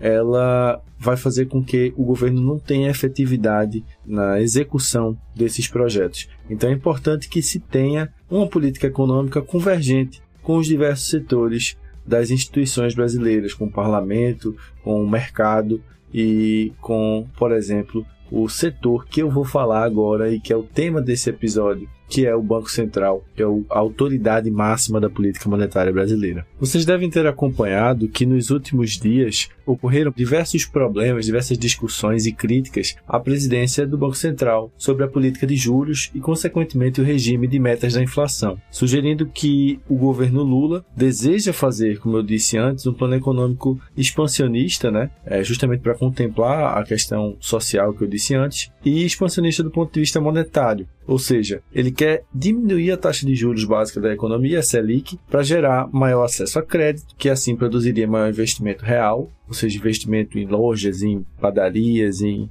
em firmas, o que geraria também maior consumo, mais crédito gera mais consumo e promoveria também criação de emprego e renda como consequência, né, fazendo a roda da economia girar, digamos assim. Mas isso também aumentaria, no entanto, apesar de aumentar o nível de atividade, o PIB, o resultado viria com um custo de maior pressão inflacionária, advinda daquela clássica relação inversa entre os níveis de inflação e desemprego, que é bem fundamentado e conhecido no trade-off que o economista neozelandês William Phillips teorizou e que ficou conhecido com seu nome, né, a famosa curva de Phillips. Então, ciente dessa relação, mas talvez, possivelmente, não sei, um pouco imprecisa com relação ao tamanho desse impacto, é, a equipe econômica do atual governo lidera um debate que clama pelo afrouxamento da política de metas da inflação. Ela sugestiona e dá essa mensagem, acena com a inflação um pouco maior do que é, da, aquela que vem sido estabelecida nas metas é, dos anos passados e para os anos é, é, por vindouros. É, e bem como também é, a política, a equipe econômica aciona também clama por uma diminuição da taxa de juros básica da economia. E isso é importante, esse debate todo, porque nós estamos atualmente testando no país um modelo que funciona muito bem em outros países, que é o da autonomia do Banco Central, no qual a autoridade monetária do país é definida pelo chefe do executivo, o presidente da República, e aprovada pelo parlamento na expectativa de que essa autoridade monetária, que no caso do Brasil é o Banco Central, o Bacen, o BC, não seja usada para fins políticos, não seja enviesada por fins políticos partidários e que seja capaz de tomar as decisões técnicas necessárias para a garantia das metas que foram estabelecidas para a política monetária pelo próprio poder executivo por muitas vezes. No caso do Brasil, essa lei que estabelece a autonomia do Banco Central é totalmente recente, foi uma lei do governo Bolsonaro, o último governo, que foi a lei complementar do número 179, que entrou em vigor em 25 de fevereiro de 2021 e estabelece que o presidente da República irá indicar o próximo presidente do Banco Central no terceiro ano de mandato do, do Poder Executivo e que esse candidato indicado pelo presidente seria avaliado, passaria por uma sabatina no Senado Federal, assim como acontece, por exemplo, com os ministros do STF, e aí o Senado chancelaria ou não a sua candidatura. Ou seja, o presidente atual, Roberto Campos Neto, que foi indicado por Bolsonaro, ele ficaria no cargo até o terceiro ano do mandato de Lula, que no caso seria 2025, e aí em 2025 Lula faria uma indicação para um presidente que ficaria por 2025 e 2026 durante o atual mandato do presidente Lula, mas permaneceria também nos anos de 2027 e 2028, quando seria indicado um novo presidente no terceiro ano do mandato do próximo presidente da República, ou no caso de reeleição do presidente Lula, uma indicação dele mesmo. Então ele poderia indicar dois presidentes do Banco Central que ficariam por períodos diferentes do período do mandato do Poder Executivo. E o que é está acontecendo atualmente é que o presidente atual, que eu já mencionei o nome dele, Roberto Campos Neto, que é neto do economista Roberto Campos, é um economista bastante famoso na história econômica brasileira, é que esse economista ele é a indicação do ex-presidente Jair Bolsonaro e que ele é visto totalmente como um cara ortodoxo, como um cara de mercado e contraria os interesses da política econômica expansionista e desenvolvimentista de Lula, o que faz com que o presidente utilize de alguns fatos utilizados por ele justamente para embasar críticas feitas ao presidente do Banco Central, como por exemplo o fato de Campos Neto ter feito parte de um grupo de WhatsApp com os ex-ministros da gestão Bolsonaro, assim como o aceno político dado por ele durante os dois turnos das eleições, quando voltou com as camisas da seleção brasileira, indicando um apoio ao ex-presidente Bolsonaro. Então, são fatos que servem de crítica para justificar essa falta de impessoalidade do presidente do Banco Central, que é um elemento visto como sendo altamente necessário, né, dentro de um contexto de um Banco Central independente, de um Banco Central autônomo. E a defesa utilizada por Campos Neto, realizada inclusive no Roda Viva da TV Cultura no dia 13 de fevereiro desse mesmo ano, é de que esses fatos não revelam uma falta de rigor técnico na condução dele e de sua equipe à frente do Banco Central. É, ele, inclusive, utiliza de exemplo um, um evento onde ele tomou uma decisão da política monetária que iria ir de encontro né, a, ao populismo necessário pelo ex-presidente Bolsonaro para angariar melhores posições na disputa eleitoral do último ano. E ele também se coloca dentro dessa, dessa sua justificativa que sua função como presidente do Banco Central não emite nenhum tipo de juízo de valor com relação ao direcionamento da política econômica do Poder Executivo, mas tão somente garante a estabilidade monetária equivalente para as condições que foram definidas pelo Poder Executivo através do Ministério da Economia. O que justifica, inclusive, isso é que o regime de metas da inflação, como eu falei, que existe um aceno do, da, da política econômica atual do governo Lula para criticar as atuais metas de inflação, elas na realidade são definidas pelo CMN, pelo Conselho Monetário Nacional, que é composto sim pelo presidente do Banco Central, mas também pelo ministro da Fazenda, Fernando Haddad,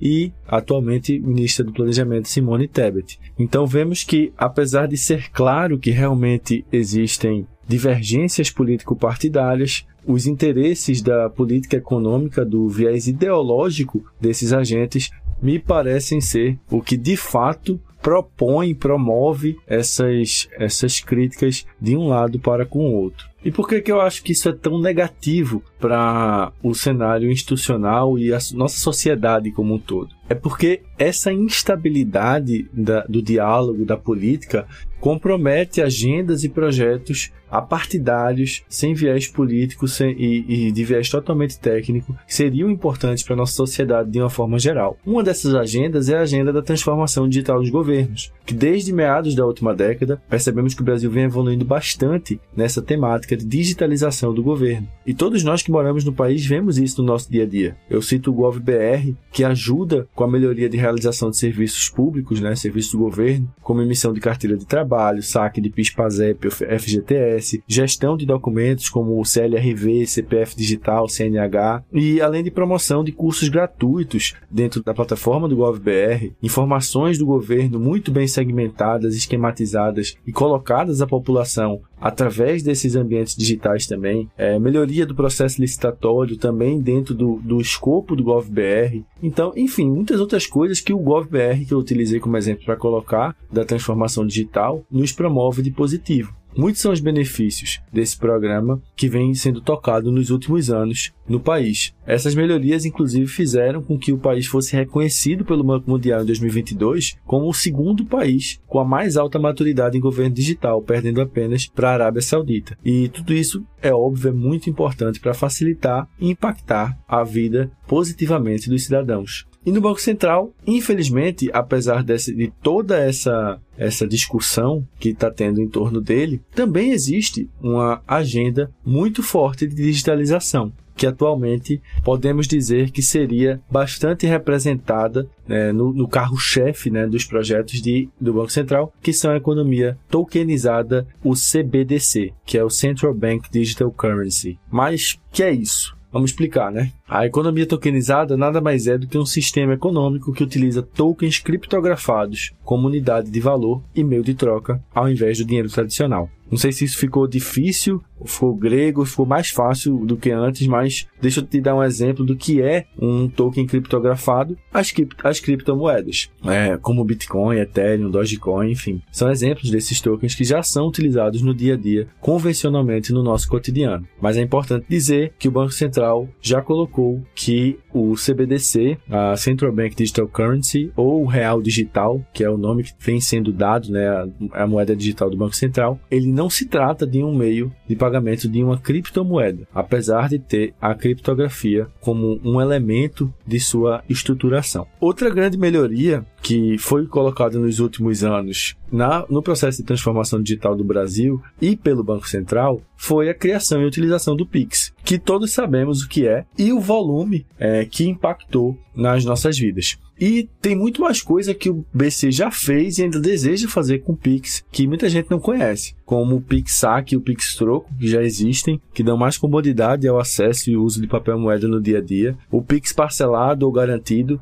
que ainda não existe é, institucionalmente. Alguns, algumas fintechs, alguns bancos digitais já promovem, mas pelo Banco Central ainda não existe. É, e permitiria, como o nome diz, o parcelamento de uma transação. O Pix Internacional, que deseja permitir, ainda não existe também, mas deseja permitir a realização de transferências internacionais em tempo real, o que dá muito mais comodidade né, na, na, na questão cambial. E, enfim, isso só relacionado ao Pix. Mas se eu te dissesse que o Pix é apenas o marco inicial do projeto de digitalização da moeda, onde a economia tokenizada seria o próximo passo do Banco Central neste plano. Então, é justamente isso, nesse sentido, que está inserido o CDBC. O Real Digital é uma iniciativa que está entrando em testes nesse mês de março e vai ser implementada nos próximos anos, que deseja criar uma moeda tokenizada para ser usada como ativos financeiros. Não é, é importante dizer, uma iniciativa única do Brasil. Pelo menos 80, 90 países do mundo inteiro estão desenvolvendo suas moedas digitais próprias. Mas a inovação é enorme e a gente sabe que traz muitas vantagens. Eu vou te citar algumas aqui. O Real Digital, ele inova não por, por ser apenas um meio de pagamento digital como o Pix, mas ele cria um token criptografado que representa o valor daquele ativo no sistema financeiro. Ou seja, eu posso registrar esse token em uma rede e fazer vários tipos de transações diferentes, como até transações internacionais ou transações offline. Porém, é importante também dizer que essas, é, essas funcionalidades só serão desenvolvidas no momento posterior. O Real Digital pode definir uma programação de tempo para a utilização de seu recurso, ou seja, a gente poderia permitir a programação e o agendamento de pagamentos, que é uma funcionalidade que já existe bastante hoje, mas além disso, eu poderia definir uma função ou finalidade para o recurso, ou seja, definir quais são os segmentos, quais são os, os, as funções, as finalidades que aquele recurso estaria sendo direcionado. Então, vamos dar algum exemplo prático do que, é que poderia fazer com isso. Pais poderiam dar um recurso para os filhos e restringir que eles comprassem apenas comida numa lanchonete ou ingresso no cinema.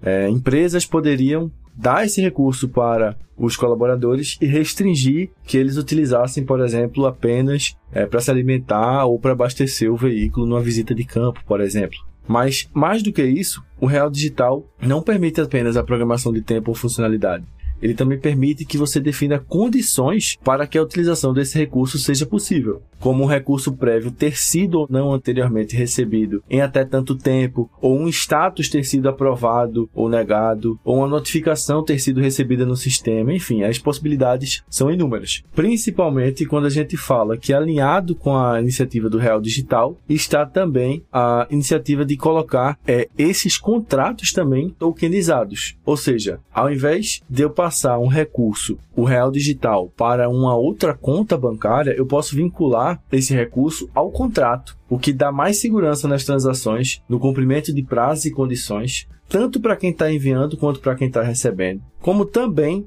para quem está fiscalizando toda essa operação, essa, todas essas trocas na economia, que é o Estado brasileiro, a Receita Federal, que poderia verificar muito mais o, o cumprimento das obrigações tributárias, por exemplo. É apenas uma das melhorias que isso poderia proporcionar. Toda essa inovação gera muitos benefícios para as pessoas, que teriam mais comodidade nas transações, mas sobretudo, gera mais benefícios para as empresas, que teriam muito menos custos com a gestão e a operacionalização das atividades financeiras, mas não só financeiras, porque quando eu digo que eu crio um contrato tokenizado, quando eu crio uma moeda digital, eu, tô, eu também estou permitindo toda, que toda gestão, por exemplo, de logística e suprimentos possa passar a ser mais facilmente condicionada aos recebimentos, por exemplo, ou que eu tenha maior precisão no planejamento de compras, de pagamentos, de remessas, etc. Isso tudo gera um ganho de produtividade enorme na economia de uma forma geral. Enfim, se analisarmos o quadro geral, nós podemos perceber que o Banco Central ele tem uma política bastante voltada a essa agenda de transformação digital e de digitalizar cada vez mais a nossa moeda, o que vai tornar as transações mais rápidas e as formas de pagamento mais cômodas. Mas por último, antes de finalizar, me permitam uma ressalva. Para provar aquilo que eu disse, que esse tema é apartidário e que não é reservado a partido ou corrente ideológica e que o mérito da ideação não se reserva apenas à atual gestão do Banco Central, eu cito que já teve um projeto de lei de 2015, que foi o de número 48 2015 do deputado Reginaldo Lopes do PT de Minas Gerais, que visava o mesmo propósito. Ele tinha como meta extinguir a produção, circulação e uso do dinheiro em espécie e determinar que as transações financeiras se realizassem apenas através do sistema digital. É, à época, eu lembro que houve uma pequena discussão com relação a isso e que o deputado ele tinha apenas ilustrado alguns exemplos de países que estavam pensando em fazer a mesma coisa, mas que o projeto não foi para frente. A gente sabe porque estávamos num clima de muita instabilidade, prestes à queda do, da chefe do executivo Dilma Rousseff. Mas é por isso que eu coloquei antes e eu venho reforçar que essa pax romana, essa paz institucional é tão necessária às instituições brasileiras. É claro que a atual gestão do Banco Central, por exemplo, tem méritos de estar tocando todos esses projetos de forma eficiente. No entanto, é imperioso ser honesto de analisar e colocar que só se anda com qualquer projeto que seja quando não se tem mais objeções a ele, quando o foco está na execução desse projeto e não mais em conflitos exógenos a ele. Então, as discussões inerentes à política monetária, a parcialidade do Banco Central, do, do, presidente do Banco Central, Roberto Campos Neto, bem como sua eventual condução da política econômica ser tomada por interesses pessoais junto a instituições do mercado financeiro, elas são importantes de serem discutidas e sanadas. E para isso é importante o diálogo e a transparência. Então ele deve sim ir até o parlamento, prestar esclarecimento de por que, qual é o racional por trás daquela taxa de juros e que, que eu imagino que ele colocaria que é o risco país, que é o nível baixo de poupança, tudo isso, mas ele precisa ir, precisa mostrar o racional por trás dessa decisão, mostrar que essa decisão é técnica, mas é imperioso a gente entender, e esse é o recado que eu deixo, que se essa apuração, se essa auditoria, se essa pressão continuarem sendo inflamadas e conduzidas apenas por paixão ideológica, o que se tende a acontecer é a gente apenas malograr esses projetos verdadeiramente técnicos de interesse convergente entre as duas partes e que poderiam melhorar a vida da sociedade como um todo. Enfim, Vamos torcer para que isso não aconteça é, e que a gente possa cultivar a boa política, que deixe as diferenças de lado e ache um denominador comum que é bom para todos. Up next!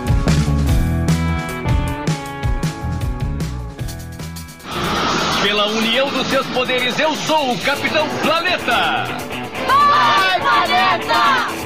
E no meio ambiente, posso abrir minha garrafa de uísque ou tem, tem risco? Eu fiquei nervoso aqui agora, Gustavo. O problema é muito sério esse aqui, JP. Não é por nada não, mas é o seu uísque engarrafado não tem problema, tá? É. Olha só, gente, o problema chama-se Baldoinia compinea sensis tá? Eita! Esse é também conhecido como o fungo movido a etanol. Hum. Algumas pessoas também chamam de fungo do whisky. Hum. E ele é um fungo aí que sobreviveu, que evoluiu aí no, no, nos últimos séculos, se espalhou pelo mundo inteiro e principalmente ao redor de destilarias e alambiques. E tá dando muita dor de cabeça para muita gente. Hum. Esse fungo, tem sido a fonte de reclamações de moradores que vivem perto de, uma, de algumas destilarias importantes de bourbon estado do Kentucky e do Tennessee. Olha aí. Né? Que justamente fabricam aí o, né, a versão americana do whisky, mas também é problema, por exemplo, no Canadá, né? Então, as fabricantes de whisky canadense. E também tem sido problema para fabricante de rum caribenho. Hum. Durante meses, né, nos últimos meses, alguns moradores dessas, dessas áreas aí, dessas destilarias, andaram reclamando. Tem uma crosta escura e fuliginosa que tá cobrindo casa, que tá cobrindo carro, que tá cobrindo janela, que tá cobrindo sinal de trânsito, tá cobrindo aquelas casas de passarinho, sabe qual é? No quintal. Mas surgiu agora isso, isso aí ou, ou tava rolando já há um tempão e agora que foram dar atenção então, caras? É, é, sempre teve, só que agora que teve uma explosão. Entendi. Entendeu? É aquela coisa que, ah, agora, tá, agora que tá ruim pra caramba a gente vai prestar atenção, mas já tá rolando há um tempo, né? Também, ah, só pra fechar, esse negócio também cobre árvore árvores, cobre pátio, etc, etc. Esse fungo, né, ele acaba se espalhando desse jeito, né, de forma incontrolável, porque ele, ele acaba se alimentando, sério, ele se alimenta do vapor de álcool no ar, né, que acaba saindo desses barris, que, que justamente, nesses barris uh, utilizados por processo de envelhecimento do whisky. Hum. A principal fabricante de bourbon do Tennessee, acho que o ouvinte sabe de quem eu estou falando, não quero citar nomes, ela tem aí seis armazéns, né, conhecidos por abrigar esses barris utilizados para envelhecer o whisky. E nas municipalidades, né, que, que, ao redor tem ali mais ou menos uns 35 mil residentes, né. A destilaria está construindo o seu sétimo armazém, né, nessa região também para abrigar mais um monte de barris e tal. E essa destilaria pediu para a municipalidade rezonear, né, uma, uma outra propriedade que, que, que, eles compraram lá, o terreno, eles querem fazer mais meia dúzia de armazém, ou seja, tá, tá, tá expandindo os negócios. E, e eles, né, naquela de, olha, eu sei que tem o fungo aí, não, não vou negar que não existe, né, mas negócios uhum. primeiro, né, até porque, segundo um representante deles, né, a municipalidade recebe aí pelo menos um milhão de dólares para cada, sei lá, cada 14 barris, entendeu? Tem, tem uma conta dessa que o cara apresentou. E pros caras é muito dinheiro porque isso aí é, é, é tipo, é mais de 10% do, do orçamento anual da, uhum. da municipalidade toda. Né? Então é só com, com o dinheiro da destilaria, né? Uhum. E ali, né, aquela coisa, né, apesar das, das reclamações dos moradores, né, o gerente geral dessa destilaria disse em comunicado que a empresa está cumprindo todos os regulamentos locais, estaduais e federais relativos Tá a. tudo bem, tem nada aqui, tem nada aqui, tá tudo bem. Não tô fazendo nada ilegal. Olha, o projeto, a construção, licenciamento do- de, de tudo aqui, dos barris, etc. Tá tudo no- aprovado, né? Aquela coisa toda. Que, que também, né? Que a, que a empresa tem um compromisso de proteger o meio ambiente, tem um compromisso com segurança e saúde dos, dos funcionários e dos, dos residentes vizinhos, aquela coisa. Mas a diretora técnica, né? De serviço de manutenção e distribuição de barris da empresa disse que, olha, os estudos mostram que esse fungo ele não é perigoso para a saúde humana, apesar de que a gente sabe que é um perrengue, né, o que ele faz com as propriedades em volta. A gente não nega isso, tá? A gente entende que a situação é incômoda, mas, né, e aí a empresa dizendo que, olha, eu não- concordo com essa coisa de,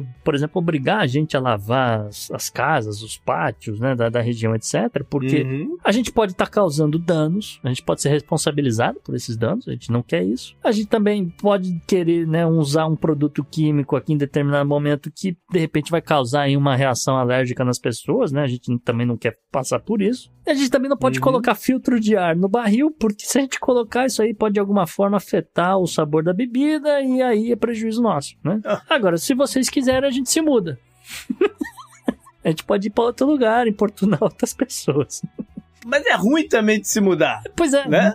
tem, tem, perrengue. É, é um, é meio que um blefe, É um né? blefe, Isso daí, né? a gente é, se de- muda. De, pô. novo, é, é- É. é muito dinheiro de imposto e tal, que tá, tá É. na jogada. Não, não, mas eu digo é um blefe pra empresa também. é- Não é um processo fácil. Se é caro botar filtro no ar, vai perder dinheiro, imagina se mudar tudo isso aí, pra essa estrutura toda pra outro lugar. Sim. É, mas é que, é que o filtro do ar poderia afetar realmente o sabor da bebida e tal. E Sim. aí a diretora técnica falando, eu também não vou discutir isso aí com ela. É. né? Mas enfim, é, tá essa situação rolando nos Estados Unidos É, e mas Canadá. o que pode e- discutir é o conteúdo desses estudos. Quem é que tá pagando esses estudos? Quem é que tá dizendo que realmente não, não causa nenhum problema à saúde das pessoas? Sim, sim, é, isso é Né? verdade. É, E isso é discutível. Isso é verdade. É, salvo engano, a reportagem citava um grupo na Universidade de Toronto que tá um pouco é, de olho nessa questão aí da saúde. Eles não, ninguém tem muita certeza, mas também não tem nada dizendo que, olha, realmente tá todo mundo ferrado, etc, etc. Tem mais um, assim, com relação ao fungo, né? Trazendo um Uhum. pouco aqui pro lado da ciência, ele já é, ele já é observado há muito tempo, JP. Vem lá do, Hum. do século XIX, inclusive Uhum. quando um sujeito, um francês, chamado Antonin Baldouin, Uhum. que na época era diretor da Associação dos Destiladores Franceses, ele observou uma praga de fuligem que estava escurecendo as paredes das des- destilarias em conhaque. Né? Quem produzia conhaque. Bebida? Bebida, de novo, né? Um monte de vapor de álcool no ar. Tá bom, então você já se conhecia esse fungo, Sim. né? E já deve ter outros estudos mais antigos, ou avaliações se as pessoas lá né, passavam mal ou não, se tinha mortalidade, se não tinha. Então já há de ter alguma coisa Com certeza. sobre Ah, isso. com certeza, né? é, um, é um perrengue. E aí, justamente, esse Baldouin é o cara que dá o nome ao fungo. E, enfim, é essa situação. E como é que o povo lá de Conhaque resolveu isso? Porque em 1870 alguns já devem ter resolvido isso. Né? Ou então relaxaram e estão morando com a parada até hoje. É, É, essa é uma parada esquisita aí. Tá lavando as Porque eu- paredes? Não sei. É, sei lá. É, de algum- Tem que, tem que ter um blueprint aí pra, se- pra se lidar com isso, né? Clorox. Passa Clorox nas paredes aí.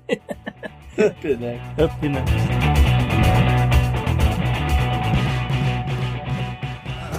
Você tem cara de golpe, mas eu tô nem aí.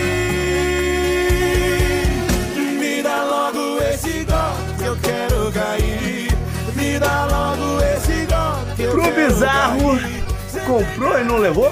Comprou e não levou e é o xará seu, JP. O, o, É. o JP Morgan Chase, né? O maior banco do Sim, mundo. meu tio, meu tio bancário, seu, banqueiro. seu tio banqueiro. Comprou, fez nove contratos, né? Nove contratos, um valor total de 1 milhão e 300 mil dólares em níquel. Fazendo uma conta assim, mais ou menos, eu cheguei à conclusão que é um número perto de 40 toneladas. Eles não revelaram o valor em toneladas, só falaram o valor dos que que- contratos. Pra que, que o banco precisa de níquel? Bateria de carro elétrico. Mas então não é um banco, é uma empresa, uma empresa que pertence ao grupo, é isso? Bom, é, pode ser um intermediário do banco que tá fazendo essas compras ou não, mas o lance é que assim, você compra e você revende o contrato no futuro, entendeu? Ah, tá. Entendi. Então ele só, ele só foi o intermediário da compra, tipo um avaliador, da, avalizador da compra, alguma coisa assim. É, tipo, ah, eu tô com. Tem 1 milhão e 300 mil sobrando. Ah, tem um cara aqui me vendendo níquel. Tá quanto? Ah, manda aí Aham. 40 toneladas, manda descarregar em Rotterdam, vai ficar lá no armazém. Nesse meio tempo, quando valorizar, eu vendo o contrato e eu ganho mais dinheiro em cima, entendeu? Entendi. É uma jogada Uhum. dessa. Só que sabe o que, que aconteceu, Jota? Quando chegou lá o carregamento em Rotterdam, eles abriram o container e encontraram o quê? Um monte de saco de pedra. Pedregulho, pedra de Pedregulho. rua, essas coisas É, assim? tipo cascalho. É. É. Pedregulho, pedra. Não tinha, não tinha níquel porcaria nenhuma no, no negócio, né? O banco foi surpreendido. Que cargas d'água? Passaram a perna em mim? Como assim? né? E realmente, é, não, esse aqui é o container que vocês compraram. Tem pedra dentro, não tem níquel. Aí, obviamente, né, o- foram lá, cancelaram os contratos, aquela coisa toda, perderam dinheiro, né, o- vão dar, tentando aí recuperar de alguma forma. Não, nesse exato momento, não tá muito claro se isso aí foi só um acidente, se foi de fato um roubo de carga ou se foi fraude, né, ainda tá em investigação. Mas, de qualquer forma, né, foi descoberto o caso na Bolsa de Metais de Londres, né, porque como eu falei, o banco Hum. vai, compra o papel, tenta renegociar, aí o cara fala, ah, onde é que tá aí o meu carregamento? Ah, tá em Rotterdam. Ah, o que que tem aí no container, não sei o que, só tem pedra. É, aí, aí não podem revender para outro, Pois é, né? pois é. Então. É. E aí deu um, solavanco, um pequeno solavanco no mercado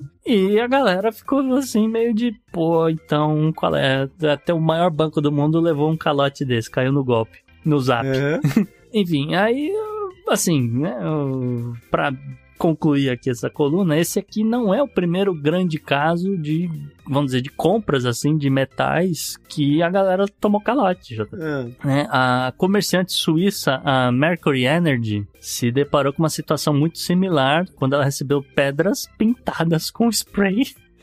Tem que rir. Um contrato de 36 milhões de dólares que eles, eles tinham comprado cobre, né? Então receberam um monte de pedra, Levou a pe- pedra douradinha. entendeu? E, isso foi em março de 2021, não dá nem pra dizer que. Enfim. Não, e, e esse daí não dá nem pra alegar que foi roubo de carga, né? É. Foi... Esse foi gato por lebre mesmo. A Mercúrio, obviamente, fez aí um, todo um relatório de roubo e fraude, tá tentando de alguma forma conseguir alguma coisa de volta, enfim. Agora, em novembro de 2022, né, uma gigante do comércio de commodities, a Trafigura, Ah. descobriu, né, que ela, ela comprou aço carbono e outros tipos de ferro aí num, num lote, etc., ao invés de, de níquel, né, ela, ela foi... Né, Também o níquel. Também, também em relação ao níquel, comprou é, níquel e comprou recebeu níquel, outra coisa. recebeu né, um, um pouco de, de- Mas peraí, é o mesmo vendedor? Talvez. Sinceramente, não sei. É, é, a matéria não dizia, porque tá sob investigação, sob Uhum. sigilo. Mas assim, eles tinham comprado aço carbono, que tem, porra, baita valor, né? É. Níquel, não sei o quê, e não recebeu porcaria nenhuma, né? A gigante das commodities, então, aí resolveu, né, tomar atitudes legais, entender o que aconteceu, que eles compraram aí do, de um empresário indiano, né, de nome Pratika Gupta, não sei se... é Ah, então aqui tem o vendedor. Esse o tem o vendedor, vendedor. desse caso tá- tá- foi divulgado quem é. Não sabe se é o mesmo. Provavelmente não, né? Mas Não sabe se é o mesmo dos outros casos, né? Mas esse sujeito e várias empresas ligadas a ele, incluindo empresas mais, né, com, um certo renome aí no, no mercado de mineração, a mineração aí de novo, a TMT Metals e a UD Trading Group, né, que estariam realizando fraude sistemática. E assim, há vários escândalos envolvendo níquel especificamente, né? Porque de repente níquel virou aí um grande recurso para baterias de carros, como eu falei, né? Carros elétricos, obviamente. E isso tem agitado o, o- mercado, né? Então, é, Eu tô, eu por- tô- eu tô imaginando o, o indiano, o Gupta, indo lá no escritório dos caras e falando, ó, compra de mim que eu tenho um cobre aqui que dá uma melhor qualidade e tal, não sei o que, você vai receber, que é uma beleza. É.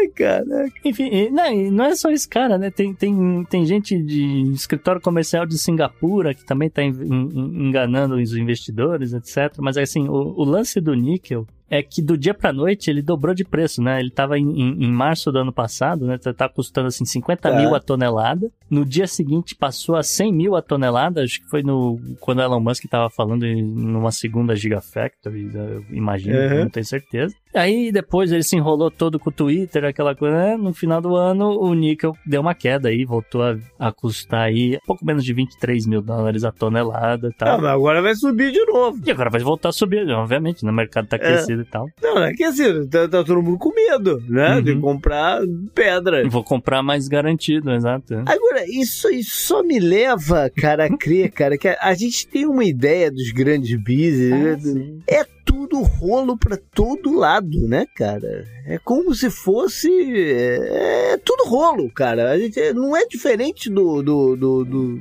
da vida normal, né? Não, e ó, a gente tá Incrível. falando, aqui que a gente tá falando de um caso de 1 milhão e 300 mil dólares, né? É muito dinheiro pra mim, é muito dinheiro pra você. Mas é, pro, pro JP Morgan é dinheiro de pinga. JP Morgan nem tanto, é, é nem tanto, é mais a credibilidade. Mas é isso, né? exatamente. É a credibilidade, e assim, a gente tá falando de um negócio, dos milhões, bilhões de negócios que eles têm, É. é, e esse é o maior banco do mundo. Aí você olha para o que aconteceu com, por exemplo, o, o Silicon Valley Bank, você olha pro Signature Bank, você olha para o próprio Credit Suisse, e aí você entende os enroscos que esses caras entram. E, e a galera fica, sério que vocês entraram nesse negócio? É muito rolo, É né, muito cara? rolo, É muito cara. rolo. É muito, muito Hum. rolo. A gente ainda vai falar sobre todo esse caso do, do- Sim, sim. da economia, do que está acontecendo com os bancos, porque ainda tem 186 bancos que podem quebrar o 20, então tem muita água para rolar em 2023, mas assim, para encerrar a coluna, JP, o JP Morgan em si não se pronunciou sobre o caso, Claro. né? Até para evitar Vai passar o atestado? Vai Exato. passar o atestado? Não, dá pra passar o Mas se atestado. eles quiserem, eu, eu tenho um, um- um pão de açúcar bem grande para vender para eles. Up next.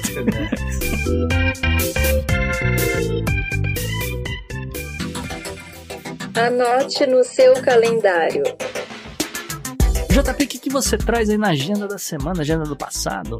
Vamos lá, não achei nenhum grande evento pra comentar essa semana, mas faltou falar uma parada na semana passada. Hum. Que no dia 23, né?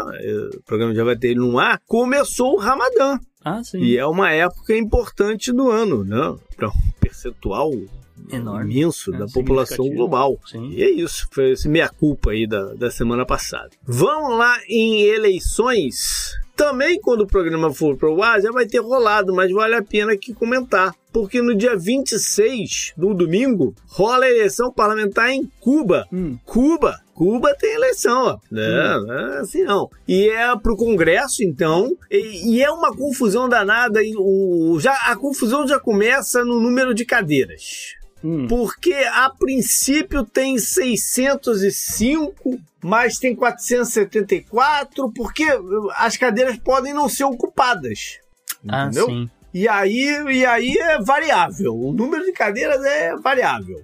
É um partido só, né? Mas a gente já falou sobre isso quando falou de política interna da China, né? Então, existem disputas de poder dentro do próprio partido. Isso é natural.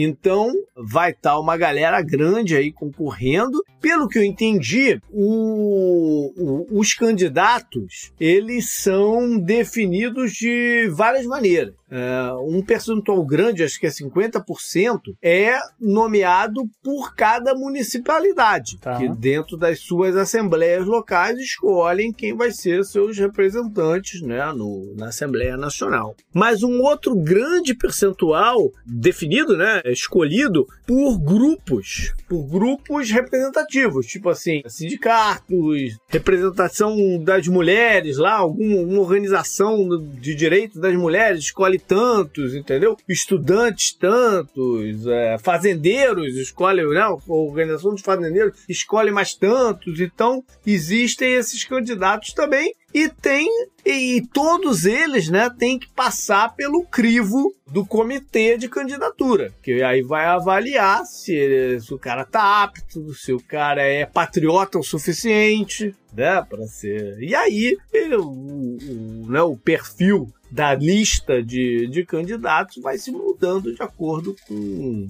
com o interesse do, do partido. Tá certo. E também rola nesse, nesse domingo 26 outra eleição parlamentar, agora no Turcomenistão.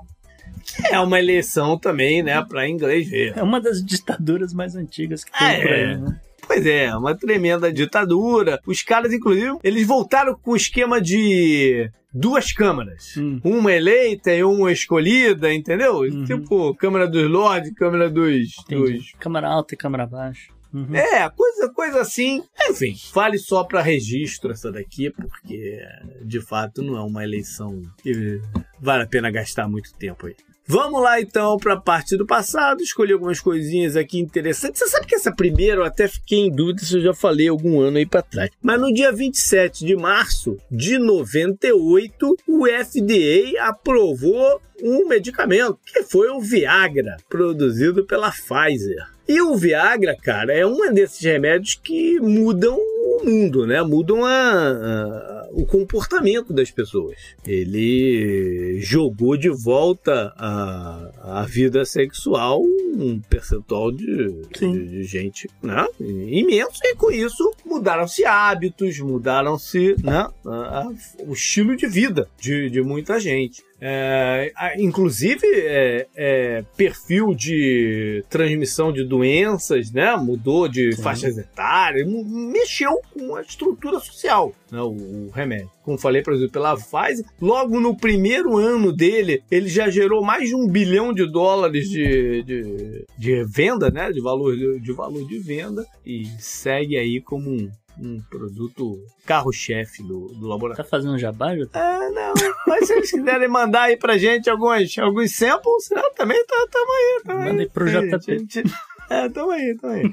Março 28, 1979. Aqui, cara, foi um acidente nuclear nos Estados Unidos. Hum. E a gente não lembra de ouvir falar disso, né? Isso que eu acho curioso. Mas rolou na Pensilvânia, numa usina, num local chamado Three Mile Island, um dos reatores deu ruim. Hum. E aí teve contaminação de água, teve risco de explosão, teve toda a cena do Chernobyl lá, e inclusive os esquemas de abafa, né? Ah. Porque a primeira parada foi dizer, ó, nada tá acontecendo. Nada tá acontecendo. Só que eles começaram, né? Logo no dia seguinte já se começou a verificar nível de radiação na água em, em volta da parada.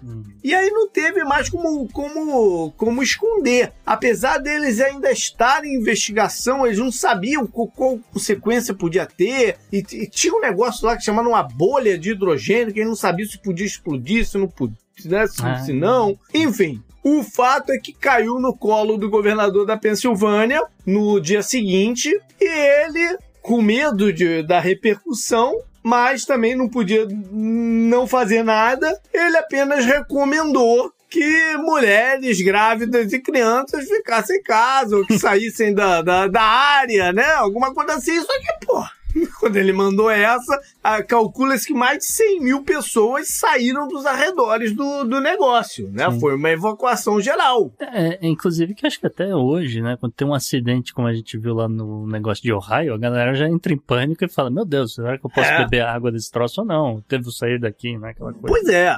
No outro dia ainda, dia 1 de, de abril, o presidente Carter foi até lá. Ele foi até lá para dar uma aura de segurança. Não, não, não tá em risco. Eles, eles, no final das contas, chegaram à conclusão de que não ia explodir mesmo. Né? O defeito que deu não ia explodir. Mas a, a empresa que é dona da, da, da, da usina disse que não, ninguém estava em risco de saúde, né? Nem se sabe, né? O- Quem é que foi afetado, quem é que não foi pela parada. Sabe-se sim que eh, o outro reator dessa, da- dessa usina só foi entrar em funcionamento em 1985. E esse que deu defeito nunca mais foi usado. Eles tentaram reativar. Até 1990 tentaram ainda consertar o negócio, mas depois chegaram à conclusão que não tinha jeito não e, e abandonaram o, o reator.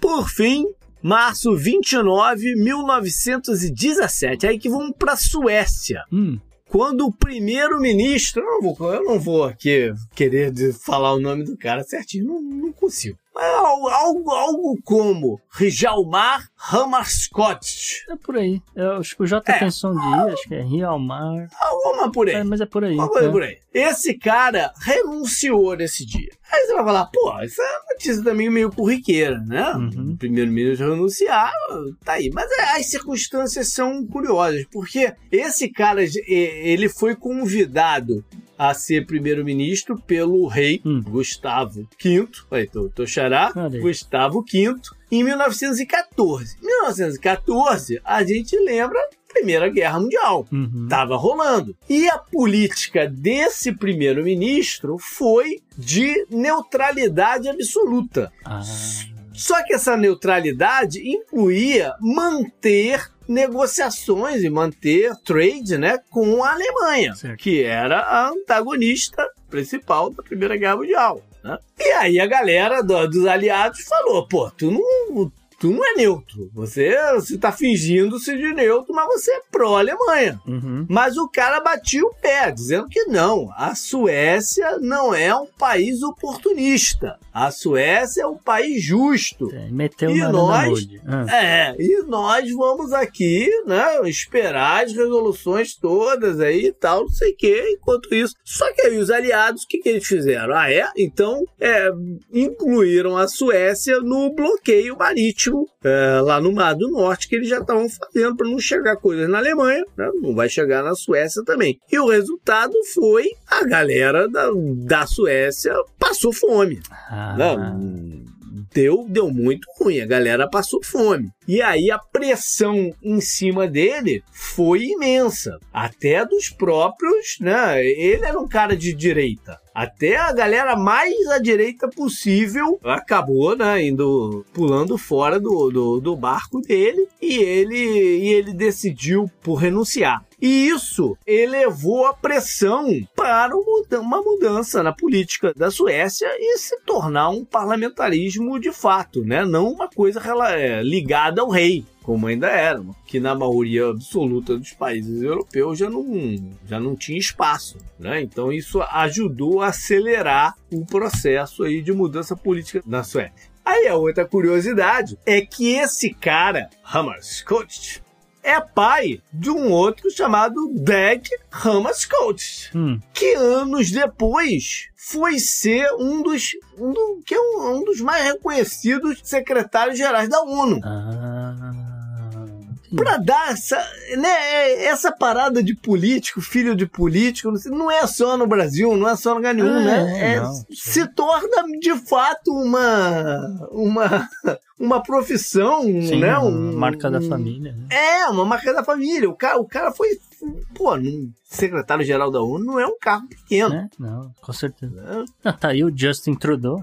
Tá, tá, ele tá afim de ser? Não, o pai dele, o pai dele foi primeiro-ministro. Então, ah, não, você quer dizer, não, pensei agora, agora você me assustou. Achei que o Trudeau queria, queria, o sonho dele era no futuro ser secretário-geral da ONU. Não, não, não. Família Trudeau tem tradição. No Sim, mas é pra, todos, pra né? todos os lados. A gente Hum. tem os Bush, tem, tem todo mundo, né? Hum. Não é uma parada que a gente olha só no Brasil, só em, Hum. em lugares menos né, é, evoluídos, assim, em termos social, né? É, enfim, é uma parada mais geral. Up, né? Up next.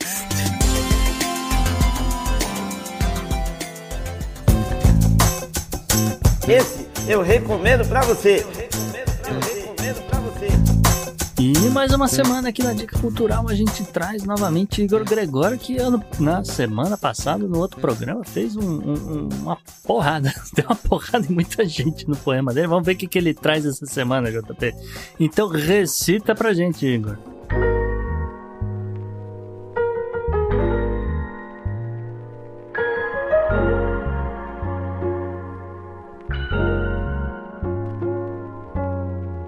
Olá, meu nome é Igor Gregório, sou um poeta paraibano que irá recitar aqui para vocês um poema. Mas antes, eu gostaria de dizer que no Nordeste do Brasil há um tipo de poeta chamado cordelista. Este tipo de poeta escreve versos narrativos em livretos de impressões baratas denominados cordel. O fundador do cordel brasileiro é um paraibano chamado Leandro Gomes de Barros, ou como Carlos Drummond de Andrade disse certa vez, o príncipe dos poetas brasileiros. Mas eu vou mais além que Drummond e chamo ele de rei. Leandro foi inconteste, escreveu centenas de títulos de cordel com suas histórias fantásticas, versos sobre aventuras, guerras, amores, traições e também sobre biografias de heróis e malfeitores. Sim, isso era muito comum antigamente, pois o cordel também servia como jornal, aonde a informação do jornal impresso não chegava. Por exemplo, a biografia de um dos maiores cangaceiros que já existiu, com o título de Antônio Silvino, o rei dos cangaceiros. Bom, foi buscando essa memória que eu tentei emular um desses cordéis. Dessa forma, escrevi o poema de hoje. Um poema mais narrativo, biográfico e mais sátiro que o usual, porém, ainda um pouco crítico. O seu título é O Topete, ou A Prisão de Donald Trump. E ele diz assim: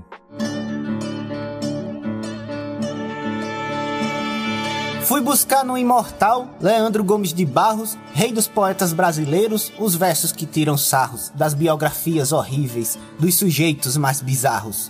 Pois só assim para falar de um ser amalandrado, nascido lá na América e de Trump batizado, que modela seu topete igual ao seu ego inflado. Sem ter muito o que fazer, ele foi ser presidente. A América, sem pensar, elegeu um delinquente e dessa forma mostrou que o Borat nunca mente.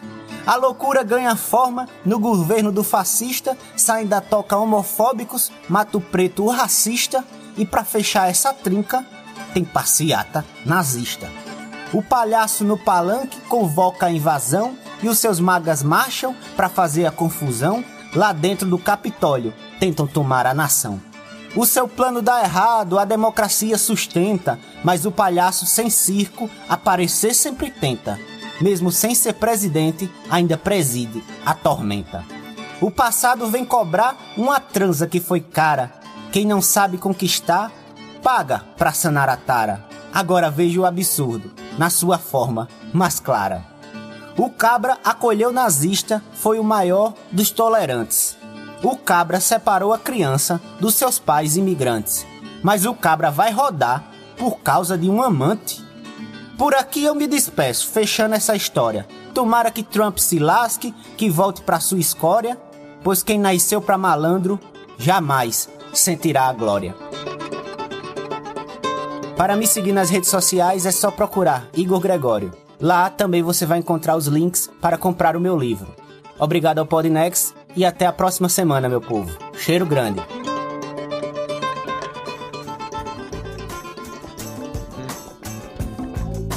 E Gustavo, hoje é tua vez, rapaz. O que, que você traz aí pra galera na Dica Cultural? Pois é, JP, só lembrando a galera que eu estou no programa do Nabecast Multimídia, né? Um podcast japonês. São brasileiros, mas eles moram no Japão.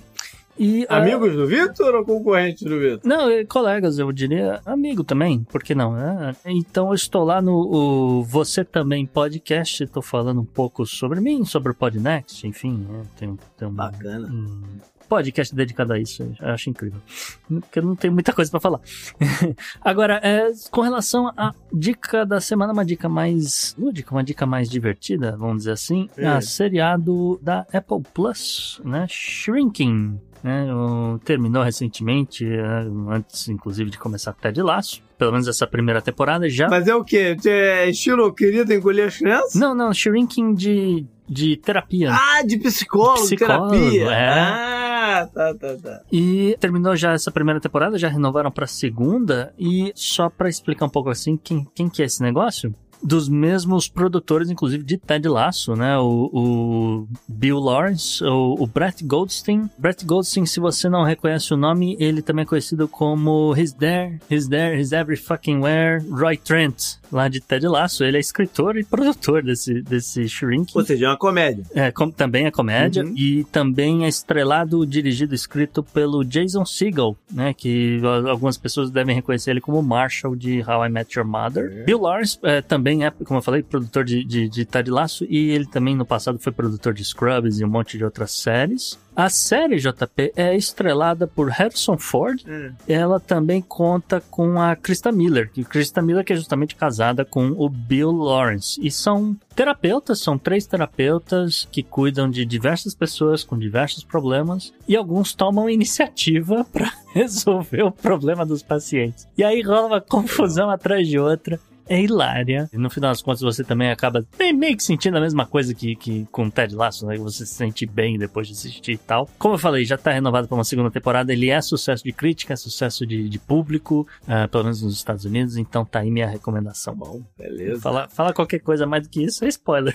E foi esse então o programa, galera. Espero ter curtido. Mande pra gente aí suas críticas, sugestões, comentários, o que quiser. O e-mail é contato arroba opodnext.com também pode ser nas mídias sociais. O meu direto do Twitter é o JP Underline Miguel. Mas também tem o Gustavo na arroba Gu Underline Rebel. E o Podnext você segue no Twitter no Instagram, arroba o Podnext, ou só buscando Podnext você encontra a gente. Bacana, é isso.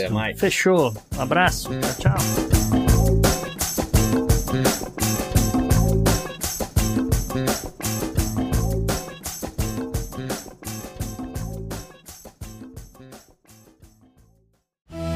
Este episódio foi editado por Atelas, soluções em áudio para podcasts. Encontre a Atelas nas redes sociais. É só buscar por arroba Atelas Edição.